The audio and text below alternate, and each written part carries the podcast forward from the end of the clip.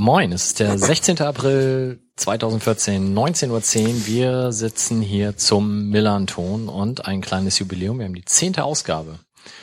Mit mir hier vier Personen, alle wunderbar bereit, sich ungefähr 90 Minuten bis dann vielleicht doch wieder 180 die Nacht um die Ohren zu hauen. Mein Name ist Mike und ich beginne mir gegenüber Daniela. Hallo. Hallo. Links von Daniela sitzt Wilko. Wilko, es freut mich sehr, dich hier zu sehen. Hallo, guten Tag. Es freut mich auch nach langer Zeit mal wieder dabei zu sein. Sebastian, Abend. Moin, Mike. Und last but not least, Wolf. Hello. Hello. Sehr gut. So, wir haben also wieder mal Damenbesuch. Das freut uns natürlich mal sehr. Wird auch zu Recht kritisiert, dass das viel zu selten passiert in dieser sonst so drögen Herrenrunde. Warum das so ist und wer Daniela genau ist, erzählen wir alles gleich. Ähm, nee, Quatsch, machen wir jetzt. Daniela, erzähl doch mal, wer du bist und was du hier heute Abend so von dir alles preisgeben wirst. Ja, gerade noch den Schluck Bier runtergekriegt. Ja, also ähm, ich bin heute hier für ähm, Football Supporters Europe. Ich bin da Koordinatorin und das ist ein europäisches Netzwerk von Fußballfans und gleichzeitig habe ich auch noch einen Hut auf für die AFM ähm, und bin da mit in der Abteilungsleitung. Genau, und da werden wir also den zweiten Teil der Sendung mit verbringen. Erster Teil wird jetzt sein, dass wir uns ganz kurz mit dem Feedback zur letzten Sendung beschäftigen. Ähm, da gab es zwei Beiträge. Zum einen von unserem, ähm, wie heißt das Ding, Trailer Creator Johnny Jonas, der gesagt hat, Laberanteil von 30 Prozent auf zwei Prozent gesunken. Ich habe das als Lob äh, verstanden. Das klingt wie eine Wahlbeteiligung, schlechtes finde ich. Ja, also er schreibt danach schöner Podcast, von daher habe ich das als Lob Ja, aber interpretiert. selbst, selbst 30 Prozent war ja vorher schon schön gelogen, oder? Also, Also gerade in der Sendung vorher, ja, das stimmt, da waren es eher 50. Na gut. Ähm, auf jeden Fall schreibt er noch, der Blick über den Tellerrand in Richtung England, den fand er als völlig unbeleckter, was die Insel anbelangt, sehr interessant.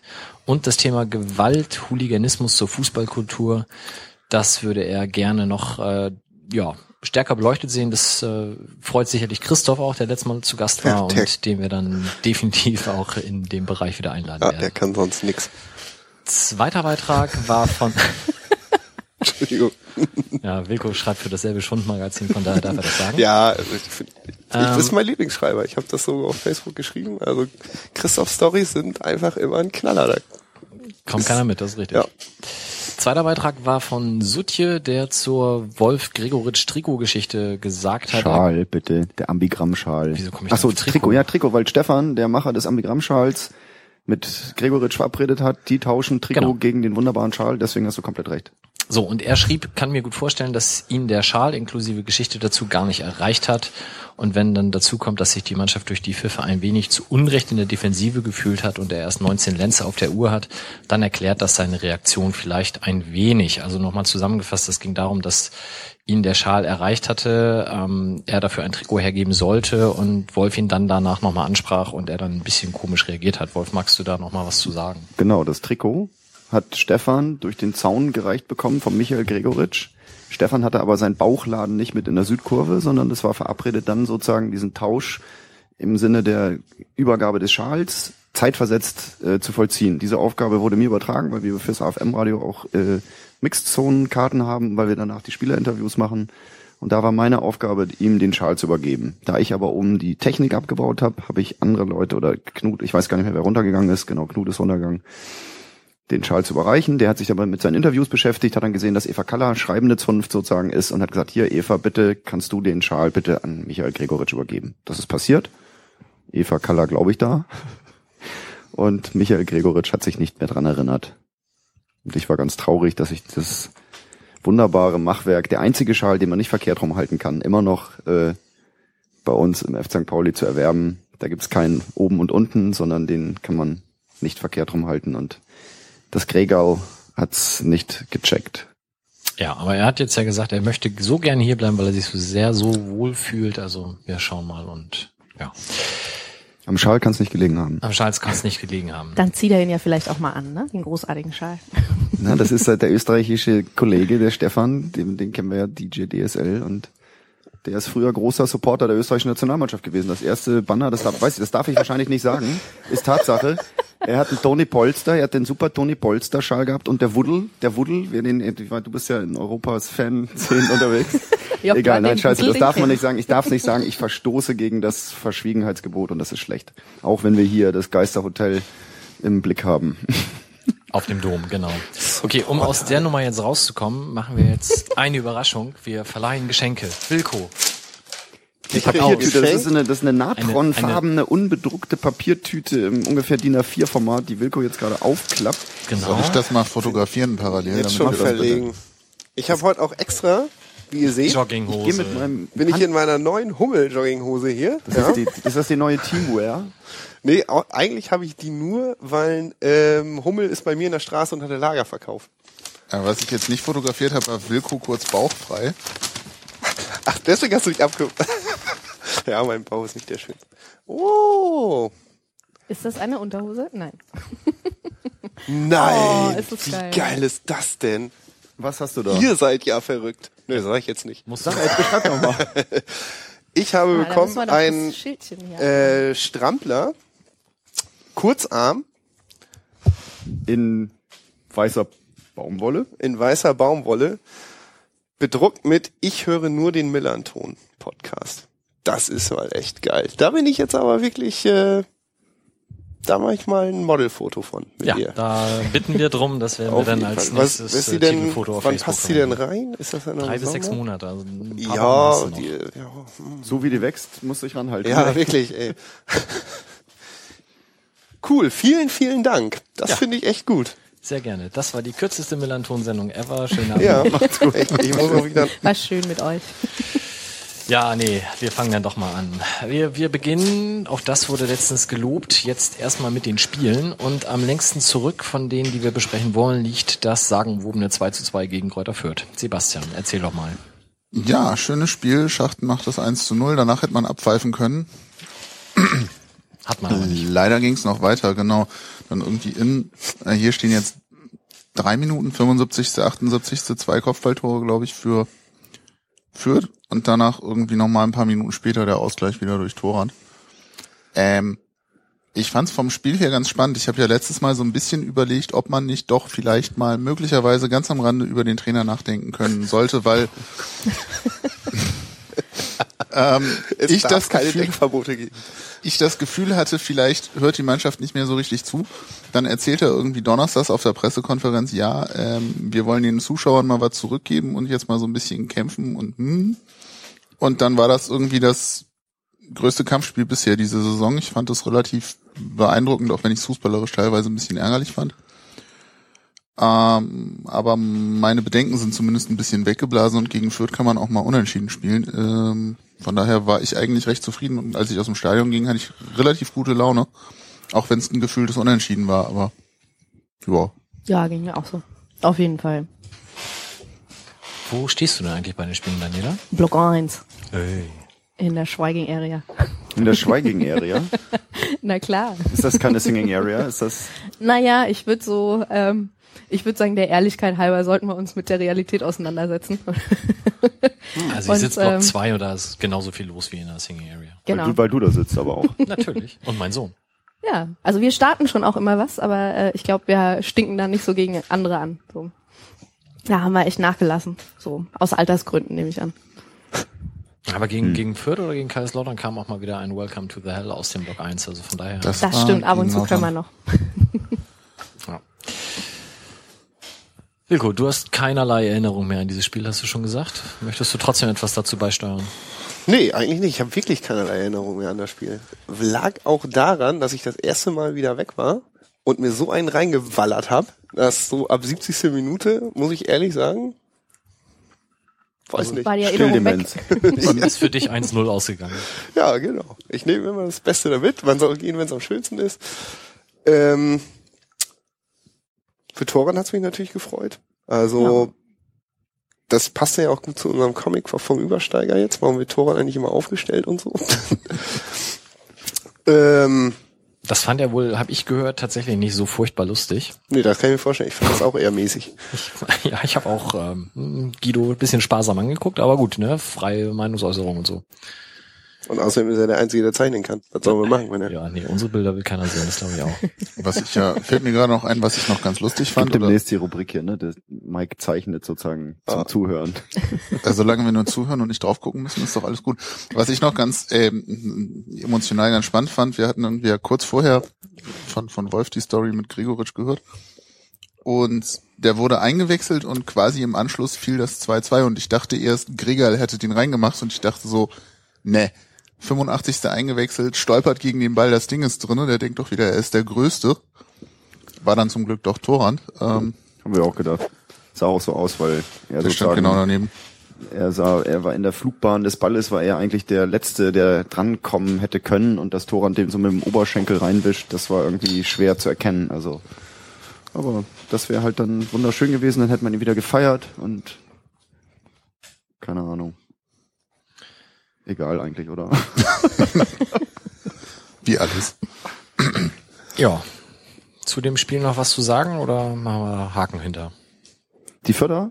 Die doch, ist doch immer schön. Ich finde es immer komisch, dass immer wenn Celtic spielt und sozusagen dieser dieser un, Stimmt, das war ja auch Celtic-Party, ne? umwobene grün-weiße Kleeblatt ist jetzt ein bisschen nur für Fürth. Celtic hat kein Kleeblatt drin, oder doch? Die haben doch auch Kleeblatt. Das ist Ja, doch Ir. Irland hat doch auch Ja, ja. Kleeblatt. Ist das eine vierblättrig in, in, in Irland und äh, aus, aus das schottische Warum hat der Kleeblatt? Fürth überhaupt ein Kleeblatt? Also, was soll, soll denn das aussagen? Wir haben Kleeblatt im Wappen, was ist das denn? Wir haben immer Glück, oder wie? Was soll das sein? Ja, die haben das Dreiblättrige. Also Fürth hat das Dreiblättrige und die echten Förder, die sagen auch das Kleeblatt. Also auch bei der Reportage, da sagen sie das Kleeblatt. Also der Kleeblatt ist für die wirklich der Teamname. So. Weil die Förder irgendwie, ja. Mike liest schon wieder, das ist jetzt hier wieder. Guck Ich, ich versuche jetzt gerade nach. das Celtic-Wappen nochmal aufzurufen, um zu gucken, ob es das auch Aber es, vier gefühlt blättrig ist immer, wenn Celtic Party ist, spielen wir gegen Kräuter Fürth, oder nicht? Also das ist, glaube ich, schon mindestens War das letztes Mal auch so? Letztes Letztes Mal Jahr? weiß ich nicht genau, aber vorletztes oder irgendwie ein andermal immer grün-weiß. Ja, auf jeden Fall was farblich irritierend fand. Also die Celtic-Fans haben sich, glaube ich, gefreut. Ja, das glaube ich auch. Wer war denn noch auf der Celtic-Party? Ich nicht. Ich Hatten wir war, das nicht mit dem Bier von oben runtergießen? Das hast du doch erzählt beim letzten Mal, ne? Das kann ich eigentlich noch gar nicht erzählt haben, weil wir ja davor gesendet haben. Okay, ich verstehe immer nicht genau, wann, wann unterhält man sich über sowas. Dann war das vielleicht auf dieser Sonderzugfahrt, äh, Ja. auf dem, auf der Superreisegruppe, wo Zu der wir gleich ging. überleiten, genau, super Idee von uns. äh, ja, also ich war auf der Celtic Party und ich habe das Wakes-Konzert sehr genossen. Das finde ich ganz großartig. Und ansonsten war es halt erschreckend zu sehen, dass es Fanszenen gibt, gegen die wir überhaupt gar kein Alkoholproblem haben, weil das, was da teilweise lief, ähm, war erschreckend, inklusive dann von den Rängen. Also wenn da mal Bier verspritzt wird oder verschüttet wird, das gehört, glaube ich, ähnlich wie beim Fußball dann dazu. Da wird keiner was sagen, aber es haben sich halt Leute auch volle Bierbecher geholt, den Bierbecher von der Empore im, im Knust einen Meter über die unten brodelnde Menge gehalten und ihn dann einfach umgekippt. Also und fanden es mega lustig fand es total lustig und äh, je nachdem, wen es dann getroffen hat, fand derjenige es dann auch wahlweise lustig oder nicht. Und ja, also das hat mir den, den Abend so ein bisschen vermiest. Ich bin dann nach dem Wakes-Konzert auch relativ zeitig aufgebrochen. Aber das Wakes-Konzert war großes Tennis und ich fand das sehr, sehr geil. Und sowieso auch der, der Abend vorher, äh, wer hier in den Kneipen war, das war sicherlich ein Erlebnis. Und die ganze Geschichte, ich, ich bin ja so ein so ein ausschweifender Mensch, ne? Die Geschichte, wir haben im Fanladen drüben gesehen, dass es einen Sonderverkaufsstand gab für Eintrittskarten. Ja. Wo Sven, äh, Stefan, Stefan Schatz hat irgendwie hinterm ja, stimmt. Tresen gestanden und hat sozusagen blinkendem original- Schild, das fand ich ganz geil. mit blinkendem Schild irgendwie sozusagen extra sozusagen für die Freunde aus Glasgow. Glasgow. Ich wollte Schottland, ich wollte jetzt in England, wäre jetzt falsch gewesen, so deswegen war ich so, Glasgow ist genau richtig. Dann Verkaufsstand gemacht und du hast erzählt von Leuten, die sozusagen draußen standen, Leute, die du kennst, oder ich weiß nicht, wer es aus der Gruppe war, wir waren im Sechserteil, da kann man noch hin zu der Auswärtsfahrt nach Sandhausen. Gab es die Ansage, hier sind Leute, die seit 25 Jahren ins Stadion gehen und die sagen, ey, hast du noch eine Karte, hast du noch eine Karte? Irgendwie, ja, nee, frag doch mal im Fanladen. Und im Fanladen, die haben Karten verkauft. Und da ging es so ein bisschen um die Reichweite, wer weiß eigentlich über den Fanladen. Ich drehe jetzt schon wieder voll durch, kann wieder keiner folgen. Kryptisches Innenleben hier zum offen machen. Erinnerst du dich dran? Also wir haben gesprochen, dass der Fanladen als Kartenverkaufsort selten bekannt ist. Das ist natürlich auch richtig, weil es größtenteils immer noch so ist, dass nur Fanclubs da bestellen können, auch für Heimspiele. Dass es da jetzt Bei Celtic, ist es nicht so, ne? ja, und dass es da jetzt einen Celtic-Verkaufsstand gab, erinnere ich mich nicht dran. Ja gut, das ist, das ist jetzt sozusagen, das war der Aufhänger mit Celtic, aber es gab ja Christoph, der gesagt hat, mit sich, der trifft sich mit einem Kumpel und sagt, lass uns uns vor Fanräume treffen. Lass uns uns vom, nee, vom Fanladen treffen. Christoph steht hier rum vorm Spiel, irgendwie Ach, zwei Stunden ja. vorher. Und der Typ steht an der Litfaßsäule vorm Fanshop, geht aber seit 25 Jahren hier ins Stadion. Ja. Und Christoph hat sich gewundert darüber, dass wenn man sagt Fanladen, dass das jemand, der seit 25 Jahren hier ins Millertor geht, dass der nicht weiß, wo der Fanladen ist. So. Und das war dann so eine Geschichte, fand ich total interessant, weil daran ein bisschen auch so die interne Selbstverständlichkeit und auch die externe wirklich Reichweite in einem krassen Missverhältnis steht so. Was, wo man nicht drüber nachdenkt oder wo sozusagen klar ist, ey, seit stimmt, 25 ja. Jahren ist das ein Typ, der hier ins Stadion geht, aber der weiß nicht aktuell, wo der Fanladen ist so. Und das fand ich, das fand ich total, Wobei das außerhalb von Deutschland schon noch ein bisschen anders ist. Ne? Also viele ähm, Fans aus dem Ausland machen ja über den Fanladen zuallererst mal Kontakt und äh, kriegen darüber ihre Tickets. Also da ist so Selbstverständnis ein bisschen anderes. das ist klar, aber das werden dann Ja. Leute sozusagen, die eben nicht sozusagen ihren, ich sag's jetzt mal ganz dumm, ihren Dorfverein, ihren Lieblingsverein sozusagen bei Heimspielen immer begleiten, sondern die sind interessiert daran, auch auswärts zu fahren, die gucken, wie es Genau, die gucken in anderen, an wie funktioniert Fußball organisiert, auch auf Fanebene. Und natürlich kontakten die dann sozusagen den Fanladen, aber ganz viele Leute sozusagen, die vielleicht einfach hier nur herrennen, die wissen gar nicht, was der Fanladen ist. So, und der Fanladen ist klar, das ist für organisierte Fans, Organisationsstruktur, Vernetzung, klar, top, Adresse, aber für den Kumpel von Christoph überhaupt noch nicht mal am Millantor ein Begriff, wo ist denn eigentlich der Fanladen? Wobei du als 0815 mit deiner Karte ins Stadion gehe auch eigentlich ja nicht, also die Relevanz des Fanladens für Otto Normal, Fußballfan, ist ja, wenn du aus Hamburg kommst und deine Karte hast, auch erstmal relativ gering, was, was den Need angeht. Du hast nicht so das Bedürfnis. Wenn du dich nicht irgendwie vernetzen willst oder Okay. irgendwie sich so ein bisschen über den Tellerrand gucken willst. Aber ich glaube, ganz viele, die halt einfach ins Stadion rennen seit 25 Jahren, haben das vielleicht schon mal gehört, aber dann irgendwie die Differenzierung hinzukriegen zwischen, es gibt da vorne den Fanshop und hier gibt's den Fanladen und Das ist dann schon zu schwer. ich glaube, das interessiert dann einfach nicht für viele. Also so viele, äh, guck dir mal an, wie viele irgendwie den FC St. Pauli primär über die Mopo wahrnehmen oder so. Ich glaube, da ist dann der Fanladen einfach auch nur irgendeine Worthülse, die manches Mal gefüllt wird und dann ist es im Zweifelsfall halt der vorne an, an der Südkurve, wo du halt Sachen für die Fans kaufen kannst. Also ich glaube, wir sind uns alle einig, dass es erschreckend ist, aber ich glaube auch, das ist tatsächlich die Real- Realität, dass es viele nicht wissen. Ich, ich glaube, wenn Daniela sagt, äh, außerhalb Deutschlands ist es was anderes, ich glaube auch außerhalb Hamburgs ist es was anderes. Also aus meiner Historie heraus, als ich noch in Bremen gewohnt habe, habe ich jede Woche ein, zwei Mal beim Fanladen angerufen und mir halt über fünf Minuten diesen bekloppten Du warst der. Ja, nee, Den Anrufbeantworter. den Anrufbeantworter abgehört, weil das halt die News waren. Also das, was heute keiner mehr machen würde, weil es halt äh, Internet gibt und das jeder konnte früher im Fanladen anrufen und einen Natürlich. besprochenen AB Ja, ja, abhören. wir haben uns da, ich, ich habe ja selber mal im Fanladen gearbeitet, zweieinhalb Jahre. Und wir haben, das hat ewig gedauert, immer diesen Anrufbeantworter zu besprechen mit den wichtigsten Infos. Warum? Das, das spart dir einfach sich Anrufe. Also es ist Warum ganz hat das lange gedauert? Weil dann immer die anderen gekichert haben und Shit und Versprecher und nochmal Nee, weil sprechen? es einfach so viel Info war. Also ich meine, du Ja, kannst da minutenlang Minuten. zuhören. Ja.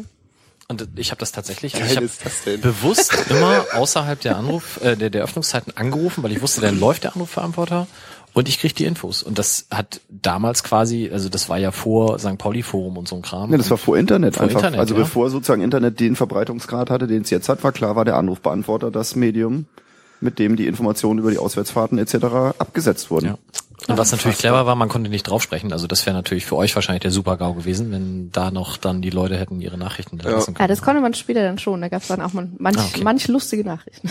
Das habe ich nochmal später, hat Tommy mir mal irgendwie auf dem Anrufbeantworter der AFM, ist so eine ältere Dame irgendwie, die da anruft und ganz verzweifelt ist. Ich wollte auch nur wissen, wann die spielen. Irgendwie, da ist dann so richtig so ein richtig schöner O-Ton, die ist zehn Jahre, nachdem es den Anrufbeantworter nicht mehr gab, hat sie immer noch gedacht, sie könnte da jetzt die Schleife hören. Ja. So viel zum Heimspiel gegen Fürth. Ich denke, ihr habt da alles Wichtige mitgenommen.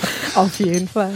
leiten wir über zum Spiel in Sandhausen. Ich habe ich hab auch gelernt, es heißt ja Sandhausen und nicht Sandhausen, wie ich es am Anfang immer fälschlich gesagt habe. Und es sind ja auch die Sand Sandhäuser und nicht Sandhausener oder wie auch immer. Nee, das Haus ist wichtig, ist wichtiger als der Mensch da unten. Schaffe, Schaffe, Häusle baue im Schwäbischen und deswegen sind es die Sandhäuser. Das Haus als solches äh, wird unisono mit der Person genannt. Ja, Bist also du dir denn sicher, dass Sandhausen schwäbisch ist? Ja, das ist, äh, das ist in der, auf der Alp. Also zumindest in irgendwelchen angrenzenden Kraichgauer oder Kurpfälzer Regionen. Ist das nicht bayerisch? Na, Ist es nee, nicht badisch? Hallo, das, für so einen Satz wird man da verkloppt, ey. Ja, das stimmt. Das war ja auch äh, nicht Von, von allen beiden, genau. Ja, also Wolf und ich trafen uns um, weiß ich nicht mehr, 10 vor 6 auf dem Dammtor. Gleis am Dammtorbahnhof, bestiegen frohen Mutes einen ICE, der mit besten kulinarischen Genüssen gefüllt war, weil wir mit 15 Leuten ein Deluxe-Buffet aufgebaut haben, inklusive veganem Met, was echt äh, für Begeisterung stimmen sorgte. Ich habe es nicht gegessen. gefüllte Echt? Champignons gab's auch mit. Gefüllte mit, Champignons mit, waren echt lecker. Da Käse- hast du auch schöne Käsecreme, Fotos Ihr seid ja gezeigt. Ne? krass. Veganes Met ist, so, ist super. Musste, da ist dir echt was entgangen. Schönen veganen Met-Igel, das hat was. Ja, der war Oh, ja was nicht ist das hier gerade? Hier knistert was ganz, ganz fie- fies und furchtbar. Okay, irgendwo. Ich habe nichts gemacht. Ui, Hört ihr's? Ja. Irgendwie haben wir jetzt hier gerade so kosmische Sch- Strahlung auf irgendwelchen Kabeln. Aber Jetzt ist Wilko. Ich glaube, Wilko das ist es. Knistern ist durch uns durchgegangen. Das ist so die kosmische Ionenstrahlung, die hier gerade hier für alle, jetzt, Wilko. für alle Esoteriker bitte aufnehmen, das Ganze ganz langsam durchhören. Vielleicht haben wir dann Informationen bekommen, Ja. die wir gerade so in der Echtzeit nicht mitnehmen konnten. Sand, Sandhäuser, die Sandhäuser haben uns was durchgefunkt. Okay, das können wir nachher alles schneiden. so ICE, lecker Buffet. schön. Veganes Met. Erklär mir doch mal, was an veganem Met, also A, es war kein Igel, aber B, warum Nee. macht man sowas? Ich meine, wenn man Veganer ist, verstehe ich ja, aber warum Ja. muss sie dann so ein Met-Kram, also, verstehe Also ich nicht. ich bin ja auch, ich bin ja auch nicht mal Vegetarier, ähm, sondern äh, bin da versuche nur einigermaßen vernünftig Fleisch zu essen und so. Äh, ich finde manchmal die ähm, vegetarischen oder veganen Varianten von Gerichten äh, irgendwie leichter und Ja, das stimmt. ähm, auf einer Auswärtsfahrt würde ich das auch nicht. Also ich glaube, da Was, würde ich was, was heißt leichter? Naja, Kalorienarmer, zum Beispiel ähm, esse ich ganz gerne auch mal ein ähm, ähm, ähm, selbstgemachten, wenn ich einen Burger esse, dann so mit so vegetarischen Burger Patties und so, weil das dann einfach irgendwie fühlt sich gesund an. Burger Patties. Ja, so ein Patty, Mann, Patty Maker, kennst du nicht? Patty Maker? Patty, die. Frikadelle. Das, Das sind einfach Patty ist, das, ist, das, ist die Frika. Frikadellen. So, und was ist der Petticoat? Das ist der Rock, wo die Frikadellen drauf abgebildet sind, oder was? Oder? Weiß ich nicht. Aber damit hast du wunderbar die Grätsche zum Fashion-Podcast wieder rübergezogen. Ne? genau, statt, statt Jogginghose ist jetzt der Da jetzt Petticoat, der Frikadellenrock irgendwie sozusagen. Alle, alle totale Banausen, ne? Ist, also ich ernähre mich ab und zu gerne mal gesund und esse deswegen auch gerne vegetarische Varianten von irgendwelchen äh, Aas-Gerichten. So. Dem würde ich aber zustimmen, das Zeug ist ganz lecker teilweise. Weil ich nämlich mir auch vorgenommen habe, ich esse ja aktuell nur noch einmal die Woche Fleisch und auch kein billiges mehr. Weil ich so, ich habe mal diese Tönnies Schweine Mast Dings Doku, da bin ich fast in Tränen ausgebrochen und da habe ich mir vorgenommen, dass äh, als denkender Mensch kann man das nicht machen. Aber ganz ohne geht auch nicht, dafür bin ich zu viel Dorfkind. Deswegen esse ich jetzt nur einmal die Woche ähm, Japanisches Fleisch. Angusrind oder was, oder? Mm, Ja, das würde ich gerne mal Die probieren. Kobe, Kobe, Äh, Kobe, ist- Kobe ist ja Kobe. sozusagen mit Kobe Buttermilch tot gestreichelte Rindviecher. Finde ich ganz gut, äh, kann ich mir aber nicht leisten. Also da hört es dann auch auf. Äh, man muss ja schon, das geht ja schon Richtung 20er pro Kilogramm. Das ist ja Pro Kilogramm? Wo Pro gibt's das? Kilo? Geh sofort 20? los. Aber apropos mal näher Richtung Sandhausen, ne? Von wegen vegetarisch. Es gibt so ein, habt ihr von diesem österreichischen Metzgermeister gehört, der jetzt so wahnsinnig hammergeile vegetarische Wurst macht? Also der hat irgendwann gemerkt, seine, mit seiner Metzgerei geht's nicht mehr lang, wenn er jetzt nicht was ändert. Und was wäre da näher liegender, als äh, vegetarische Wurst zu produzieren?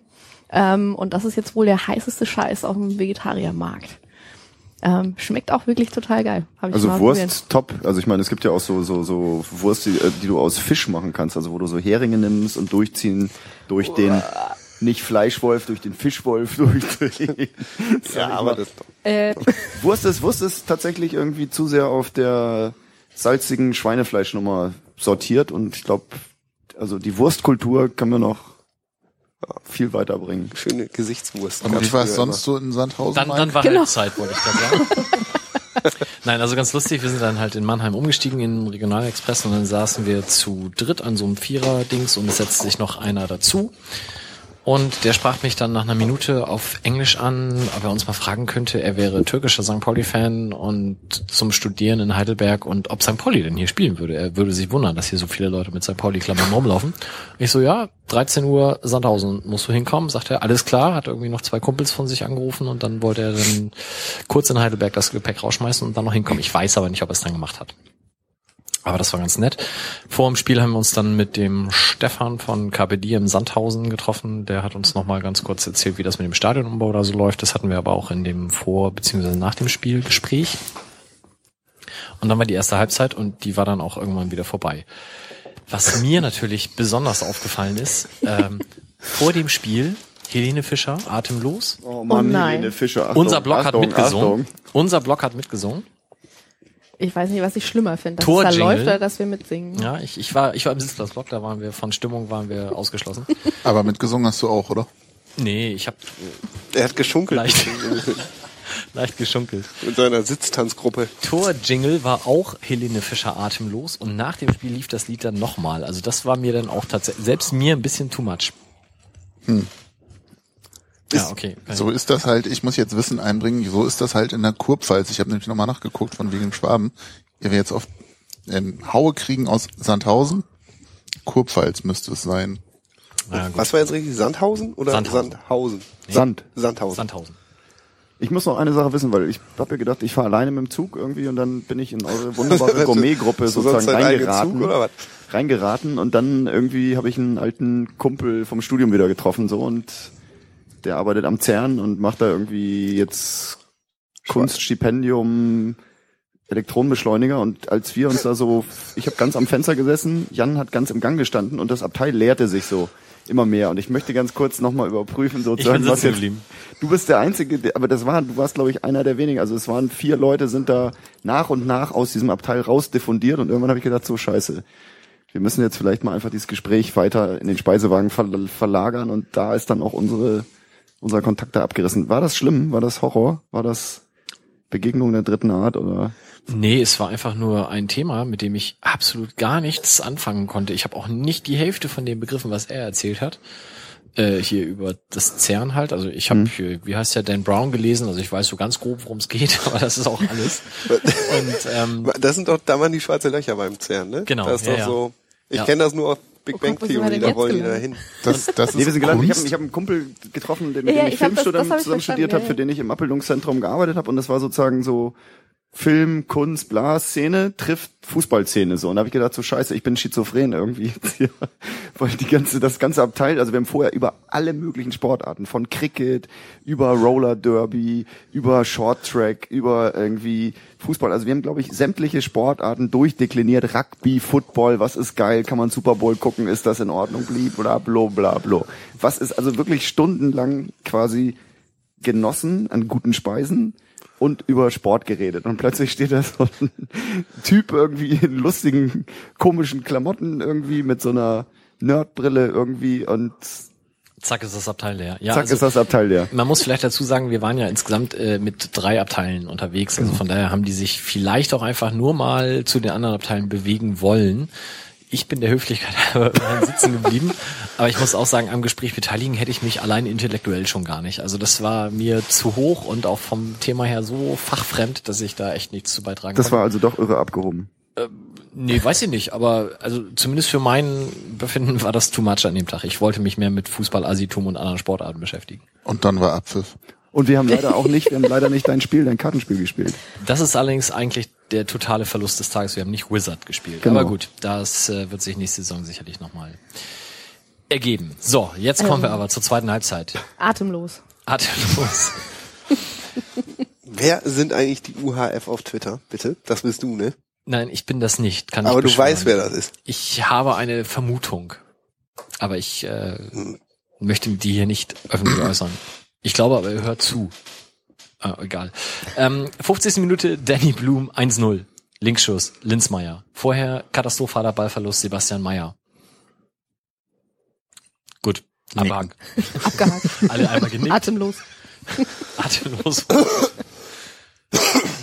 Auf Wilko. Dann kam, und vielleicht nochmal für die Situation, also wir mussten ja an dem Tag schon gewinnen, wenn wir irgendwie nochmal theoretische Chancen haben wollen, so, um nochmal auf Sportliga zurückzukommen. Fünf Minuten später erzielt Sören Gonter ein Tor und der Sandhäuser-Mob pöbelt, was das Zeug hält. Ich habe das nicht so richtig verstanden. Ich habe es vom Fernseher auch nicht verstanden. Foul, das sollte irgendwie ein Foul gewesen sein vorher, glaube ich, im Strafraum oder irgendwas in der Richtung. Also, dass er sich da, dass da im Strafraum bei dem Flankenball rumgeschoben wurde. Okay. Es gab dann danach ja noch die, die Debatte, ob Gonta das jetzt erzielt hat oder Verhook auf der Linie, der noch als letzter dran war. Und Ja, Konter. ja, Konter. ich denke auch. Ja, und dann ähm, Niki Adler, 70. Minute, ein Ding. Da muss ich jetzt noch mal ganz kurz erzählen. Ich musste ungefähr in der 69. Minute auf Klo. Aha. Stand da, wie war das denn? Wie hast du dich da gefühlt? Hat das doll gedrückt? stand also in diesem Pissoir-Container und dann erklang wieder Helene Fischer als Torjingle. Ich kam zurück und alle sagten nur, Alter, hast du nicht gesehen, ne? Sei froh. Ein furchtbares Gegentor. Wer mag das denn nochmal? Wolf, wie in deiner ja, Erinnerung? Ja, klar, ich kann es ganz Erzähl. genau sehen. Das ist äh, sozusagen ähm, Chauner, Ball, Kaller, zentral Innenverteidiger, anspielbar, 16er Linie, Torabstoß. Tor näher, Torabstoß, genau, kurz auf Kaller gespielt. Kala hat sich angeboten. Kaller hat sich angeboten und äh, Sandhausen hat das klassisch gemacht im 4-4-2. Haben die zwei Stürmer, genau, einen rechts und einen links neben Jan-Philipp Kaller gestellt, haben den sozusagen gerade so weit Abstand gelassen, dass er angespielt werden konnte. Ähm, Kaller spielt den Rückpass, will den Rückpass auf Chauner spielen. Zurück, weil, weil Chauner wird angespielt, die gehen sofort drauf. Er spielt den Rückpass auf Chauner und der Ball wird erlaufen sozusagen. Also ich glaube, es war ein Doppelkontakt noch dazwischen. Also es war Kaller, äh, Chauner, Kaller, Chauner, Kaller, Kaller, Chauner, Rückpass und dann sind sie draufgegangen. Also sozusagen, dann ist Danny Blum von rechts gekommen, hat den angelaufen, Chauner ist auf der Linie kleben geblieben sozusagen. Kaller musste den zurückspielen, also Chauner spielt einfach einen ganz geraden Abstoß zentral vom Fünfer an die 16er Linie, flankiert von zwei Sandhäusern, die genau darauf gelauert haben, die ihm genau den Raum in der Mitte gelassen haben. Keine andere Möglichkeit, als wieder Rückpass zu spielen. Der Rückpass ist zu schlecht dosiert. Äh, äh, Niki Adler, er läuft den Ball und schiebt den vor Chauner vorbei. Das Ja. ist das Ding. Und das Ding war, was nachher krass war und gut war in den, in den Interviews, was wir gehört haben, dass genau Roland Vrabetz, der Trainer, der hier schon gerade irgendwie rechts von Sebastian rausgefordert wurde, mit dem Satz herausgefordert wurde, die Ansage war, wir wollen auch unter einem hochstehenden Gegner den Ball flach spielen und durchs Zentrum spielen, auch wenn das Risiko birgt.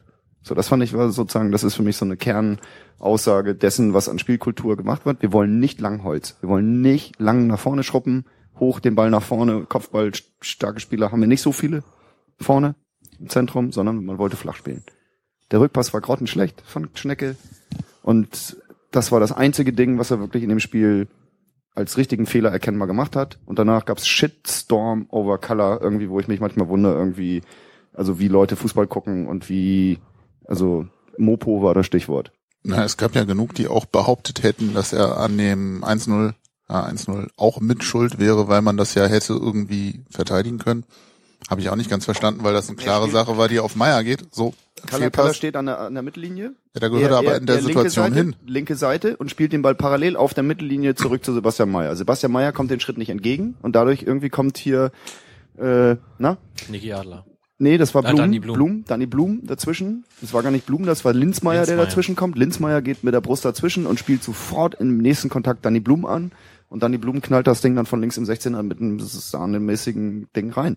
Ja, nur Das da hat Meier gepennt, fand ich. Meier schlaftablettig Genau, weil in er der Situation. äh, Ja, kommt ja der Ball und zack, war der weg. So, wieder Rückstand. Ja, vielleicht, vielleicht noch mal ganz kurz zu Color. Also ich finde es auch, wie du schon sagst, unfassbar, was dann einige Leute halt auspacken, gerade in der Anonymität des Internets. Das äh, ist Graute. irgendwie da den Shitstorm losstarten, ihm, weiß ich nicht, unterstellen, das absichtlich zu machen und ihm echt auf übelstem unter der Gürtellinie Niveau da bepöbeln.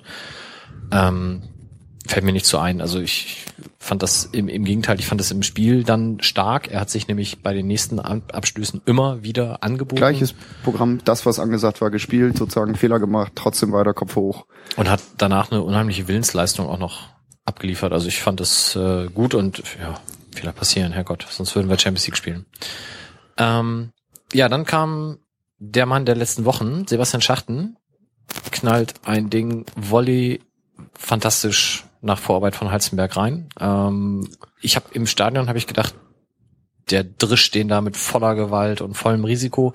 Im Nachhinein habe ich dann gesehen, okay, er macht das ja relativ überlegt, also mit der Innenseite und umso schöner dann.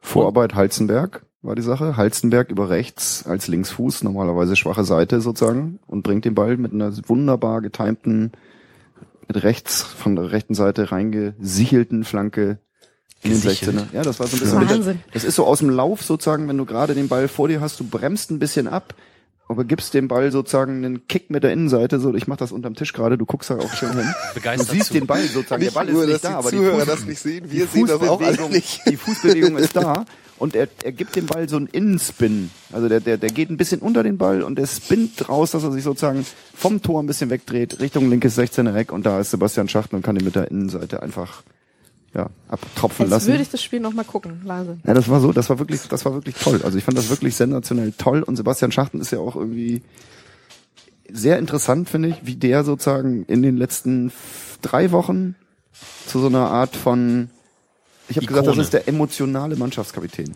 Das ist sozusagen, Ja, emotional, Leader. oh, oh, oh, ihr seid ja aber, okay, emotional Leader gibt's als Begriff wahrscheinlich, ne? Ja. Ja. Wo ist das in der Werbung oder wo? Nee, das kommt schon auch vom Fußball. Also hier Dingens. Ähm, Bayern hier. Ba ähm, ähm, fällt mir jetzt auch nicht der ein. Der, der Holländer. Der Marc Holländer. von, von Bommel. Ja, von Genau. Das Van ist der Bommel. Emotional Leader, oder nehme ich das sofort zurück, ey, weil Sebastian Schachten ist so Lichtjahre vor Marc von Bommel. Nennen wir ihn einfach den Ersatzboll.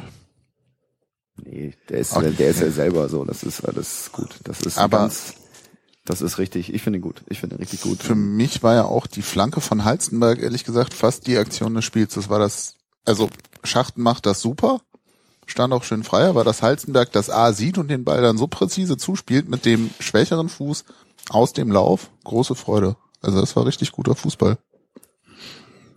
Tja, nichts hinzuzufügen. Dann ein Tor von Mark Schatkowski, wo ich gedacht habe, das wird im Leben nicht ankommen, der Ball. Also, Ja. Warum, weil er wegrutscht? ja, weil er ja auch eigentlich, also er steht ja auch nicht zum Ball. Also er, er steht ja eher zwei Meter weit weg und grätscht den dann so halbwegs rein. Genau. Also das war ja nicht, nicht eine Situation, wo man damit rechnet, dass er jetzt noch abschließt. Also ich glaube, die meisten haben wahrscheinlich inklusive Manuel Riemann gedacht, den würde er jetzt irgendwie nochmal irgendwo hinspielen und stattdessen versucht er zu schießen. Das gelingt ihm mehr oder weniger gut, aber weil Riemann auch so schlecht steht, reicht halt so eine Grätsche aus 16 Metern und das Ding geht an den Pfosten rein. Gut, da würde ich aus dem leichten Halbwissen Sportleistungskurs Biomechanik sagen, durch das Wegrutschen und durch die Schräglage, die er natürlich bei einem stehenden Schuss nicht hat, kriegt er eine höhere Rotationsgeschwindigkeit dann auf seinen linken Fuß, weil er dadurch sozusagen das Hinfallen ausgleicht. Ich lieg in der Position von Mark Schatkowski jetzt an der 16er Linie. Die Tischkante ist hier sozusagen das Ding.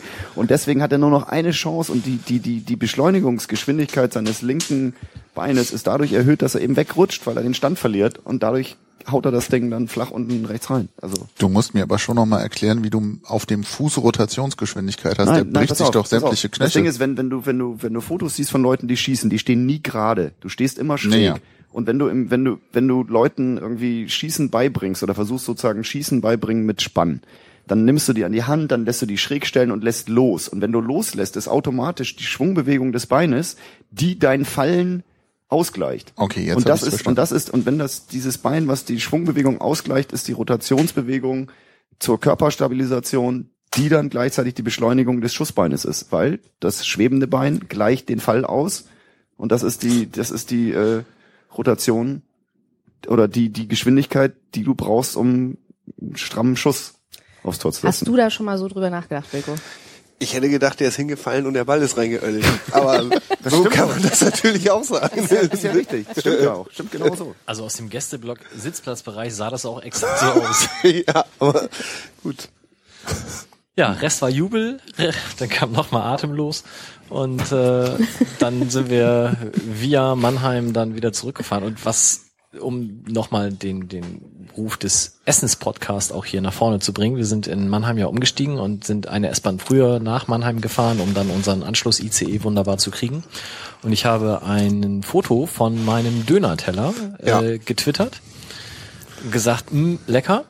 Und es antwortete ein Freiburg-Fan über Twitter, oh, das sieht ja aus wie der Dönerteller aus dem Laden gegenüber vom Mannheimer Hauptbahnhof.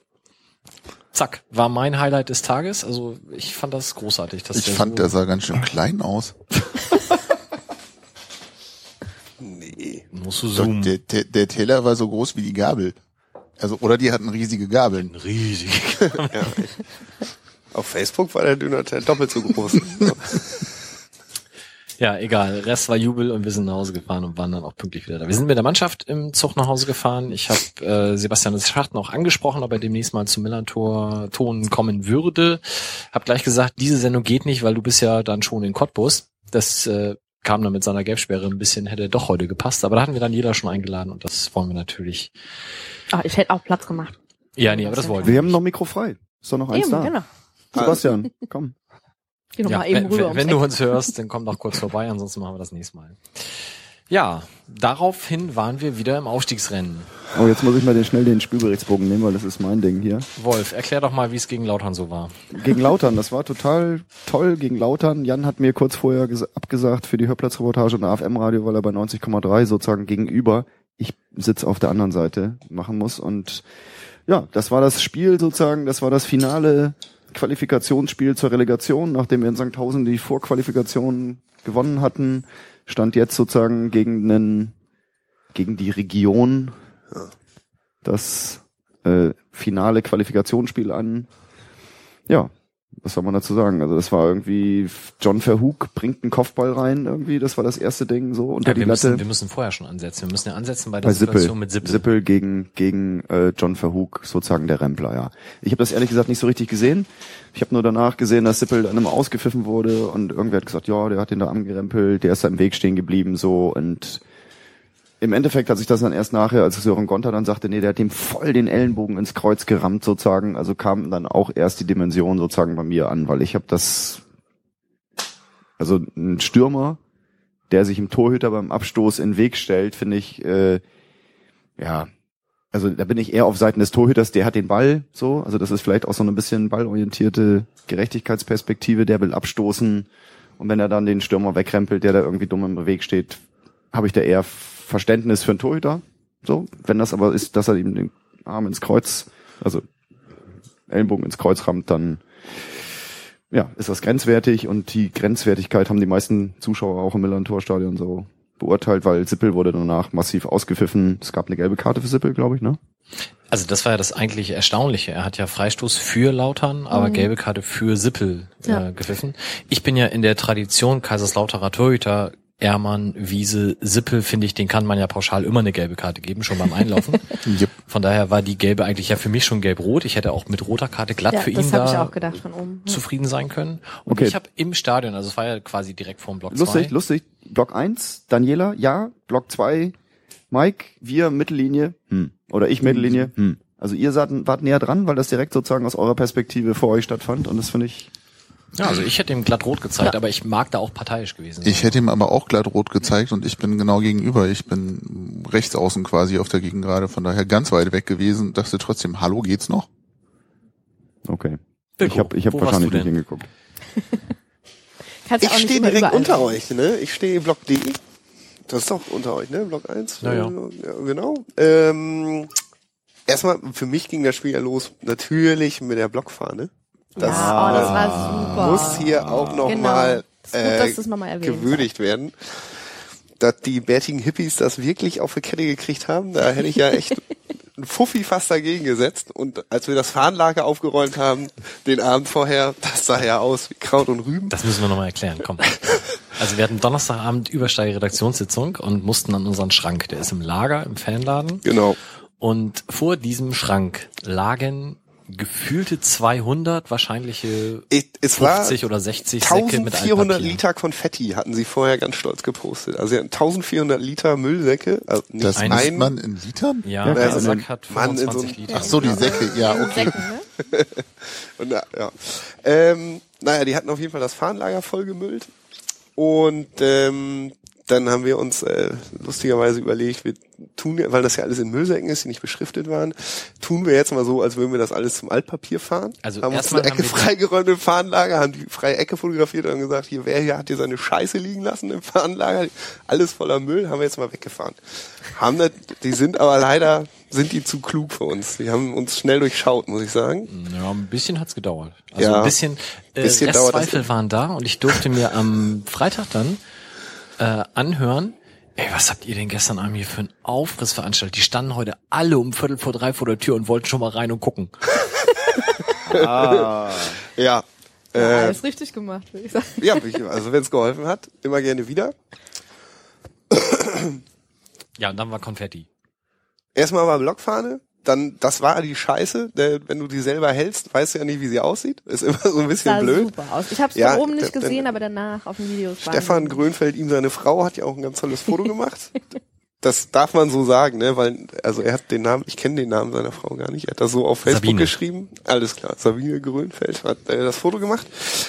Ähm, Habe ich dann hinterher auch gesehen, aber ich hatte so einen schwarzen Streifen vor mir und dachte, naja, hm, äh, hier so ein bisschen ähm, bestimmt schön aus. Sieht bestimmt schön aus und war also Chapeau, finde ich gut. Hoffentlich ist alles heile geblieben. wie ist denn das unter so einer Blockfahne? Dann siehst du da Heiß. irgendwie heiß. Es wird Ja. schnell Ja. heiß. Es wird ganz ist das schnell der, die heiß. klaustrophobische äh, Hitze, die dann aufsteigt? Nee, oder? das ist echt der Art, also die warme Luft, Ja. die kommt ja von, von unten, die Blockfahne, und die warme Luft von allen Ausatmern unter dir bringt die ja Steigt schon mit. auf, So, okay. und äh, nach zwei Minuten wird's dann, sie hatten zum Glück echten Stoff, wir hatten auch schon mal eine Blockfahne, die war so, boah, da konnte man sozusagen die so, Dämpfe Plastik. aus Bangladesch hatte man direkt noch mit eingerollt und dann auch ausgerollt. Äh, Das war jetzt nicht so. Äh, ganz klassisch genäht mit Nähmaschinen. Richtig Aber ist das nicht so, dass du dann Hand- denkst, ich will jetzt endlich wieder frei, ich will sehen, oder ist das völlig, spielt das keine Rolle? Weil ich habe das von oben gesehen, so wie die auch die Konfetti-Schnipsel auf dieser auf diesen Ah, schwarzen. Seidenbahnen runterglitten, so das sah gut aus. Da habe ich immer nur gedacht, oh man, die Armen, die da drunter sind. Ja, das ist auch so richtig schön ist das nicht. Aber für den Effekt, ein Tod musste halt sterben, ne? Entweder. Ihr habt euch geopfert. Wahnsinn. Ja, man kann ja auch nicht sagen, nö, ich mache jetzt hier bei der Blockfahne nicht mit. Das ist ja. Da, Feuerzeug ja- ran, raus, Ja. Wilko raus, ich nicht.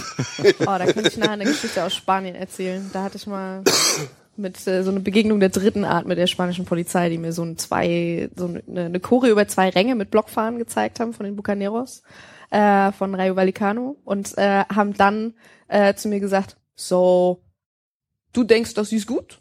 Und ich so, ja, ich finde das total toll. Aha. Und dafür zahlst du so viel Geld? Das willst du doch nicht ernsthaft und ähm, das ist gefährlich und die könnten das in, in also die könnten das abbrennen, das Stadion. Und ich so, was?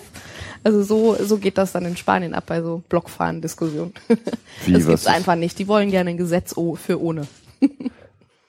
Also St- Strafen für die Vereine, die Blockfahnen ausrollen. Ähm, nee, sie hätten am liebsten ähm, ein Gesetz, was äh, Choreos generell verbietet, weil das ist ja total gefährlich. Und überhaupt, die Leute zahlen Geld für ihre Tickets und dann müssen sie auch das Spiel sehen können. Von Anfang an. Also ich, ich erinnere mich noch Deswegen finde ich das immer egal. Also ich find's schön, dass du wenig atmen konntest über zwei Minuten. Ich freue mich. Das ist, Macht ja auch schön auch. im Kopf so, ne? Also Genau. so sieht's aus.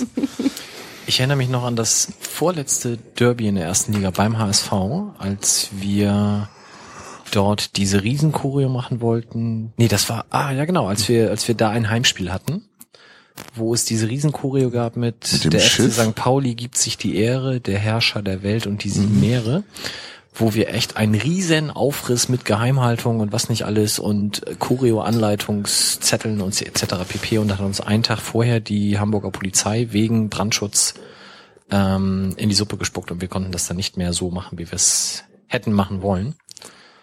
Ähm, kommt mir jetzt gerade, wo Ja. du die Geschichte erzählst. Also das ist, ich glaube, in Deutschland ist das eher durch TÜV und Sicherheit und was nicht alles äh, wahrscheinlich, ich habe mir das mal von den Bayern-Fans irgendwie erzählen lassen, Ja, dass ja, die ja, bei denen ist ganz schlimm mit äh, Brandschutzverordnungen. richtig in die Tasche greifen müssen, weil Mhm. die Sachen, die sie dann machen, eben so safe sein müssen, dass sie unfassbar teuer sind in, in den Materialien.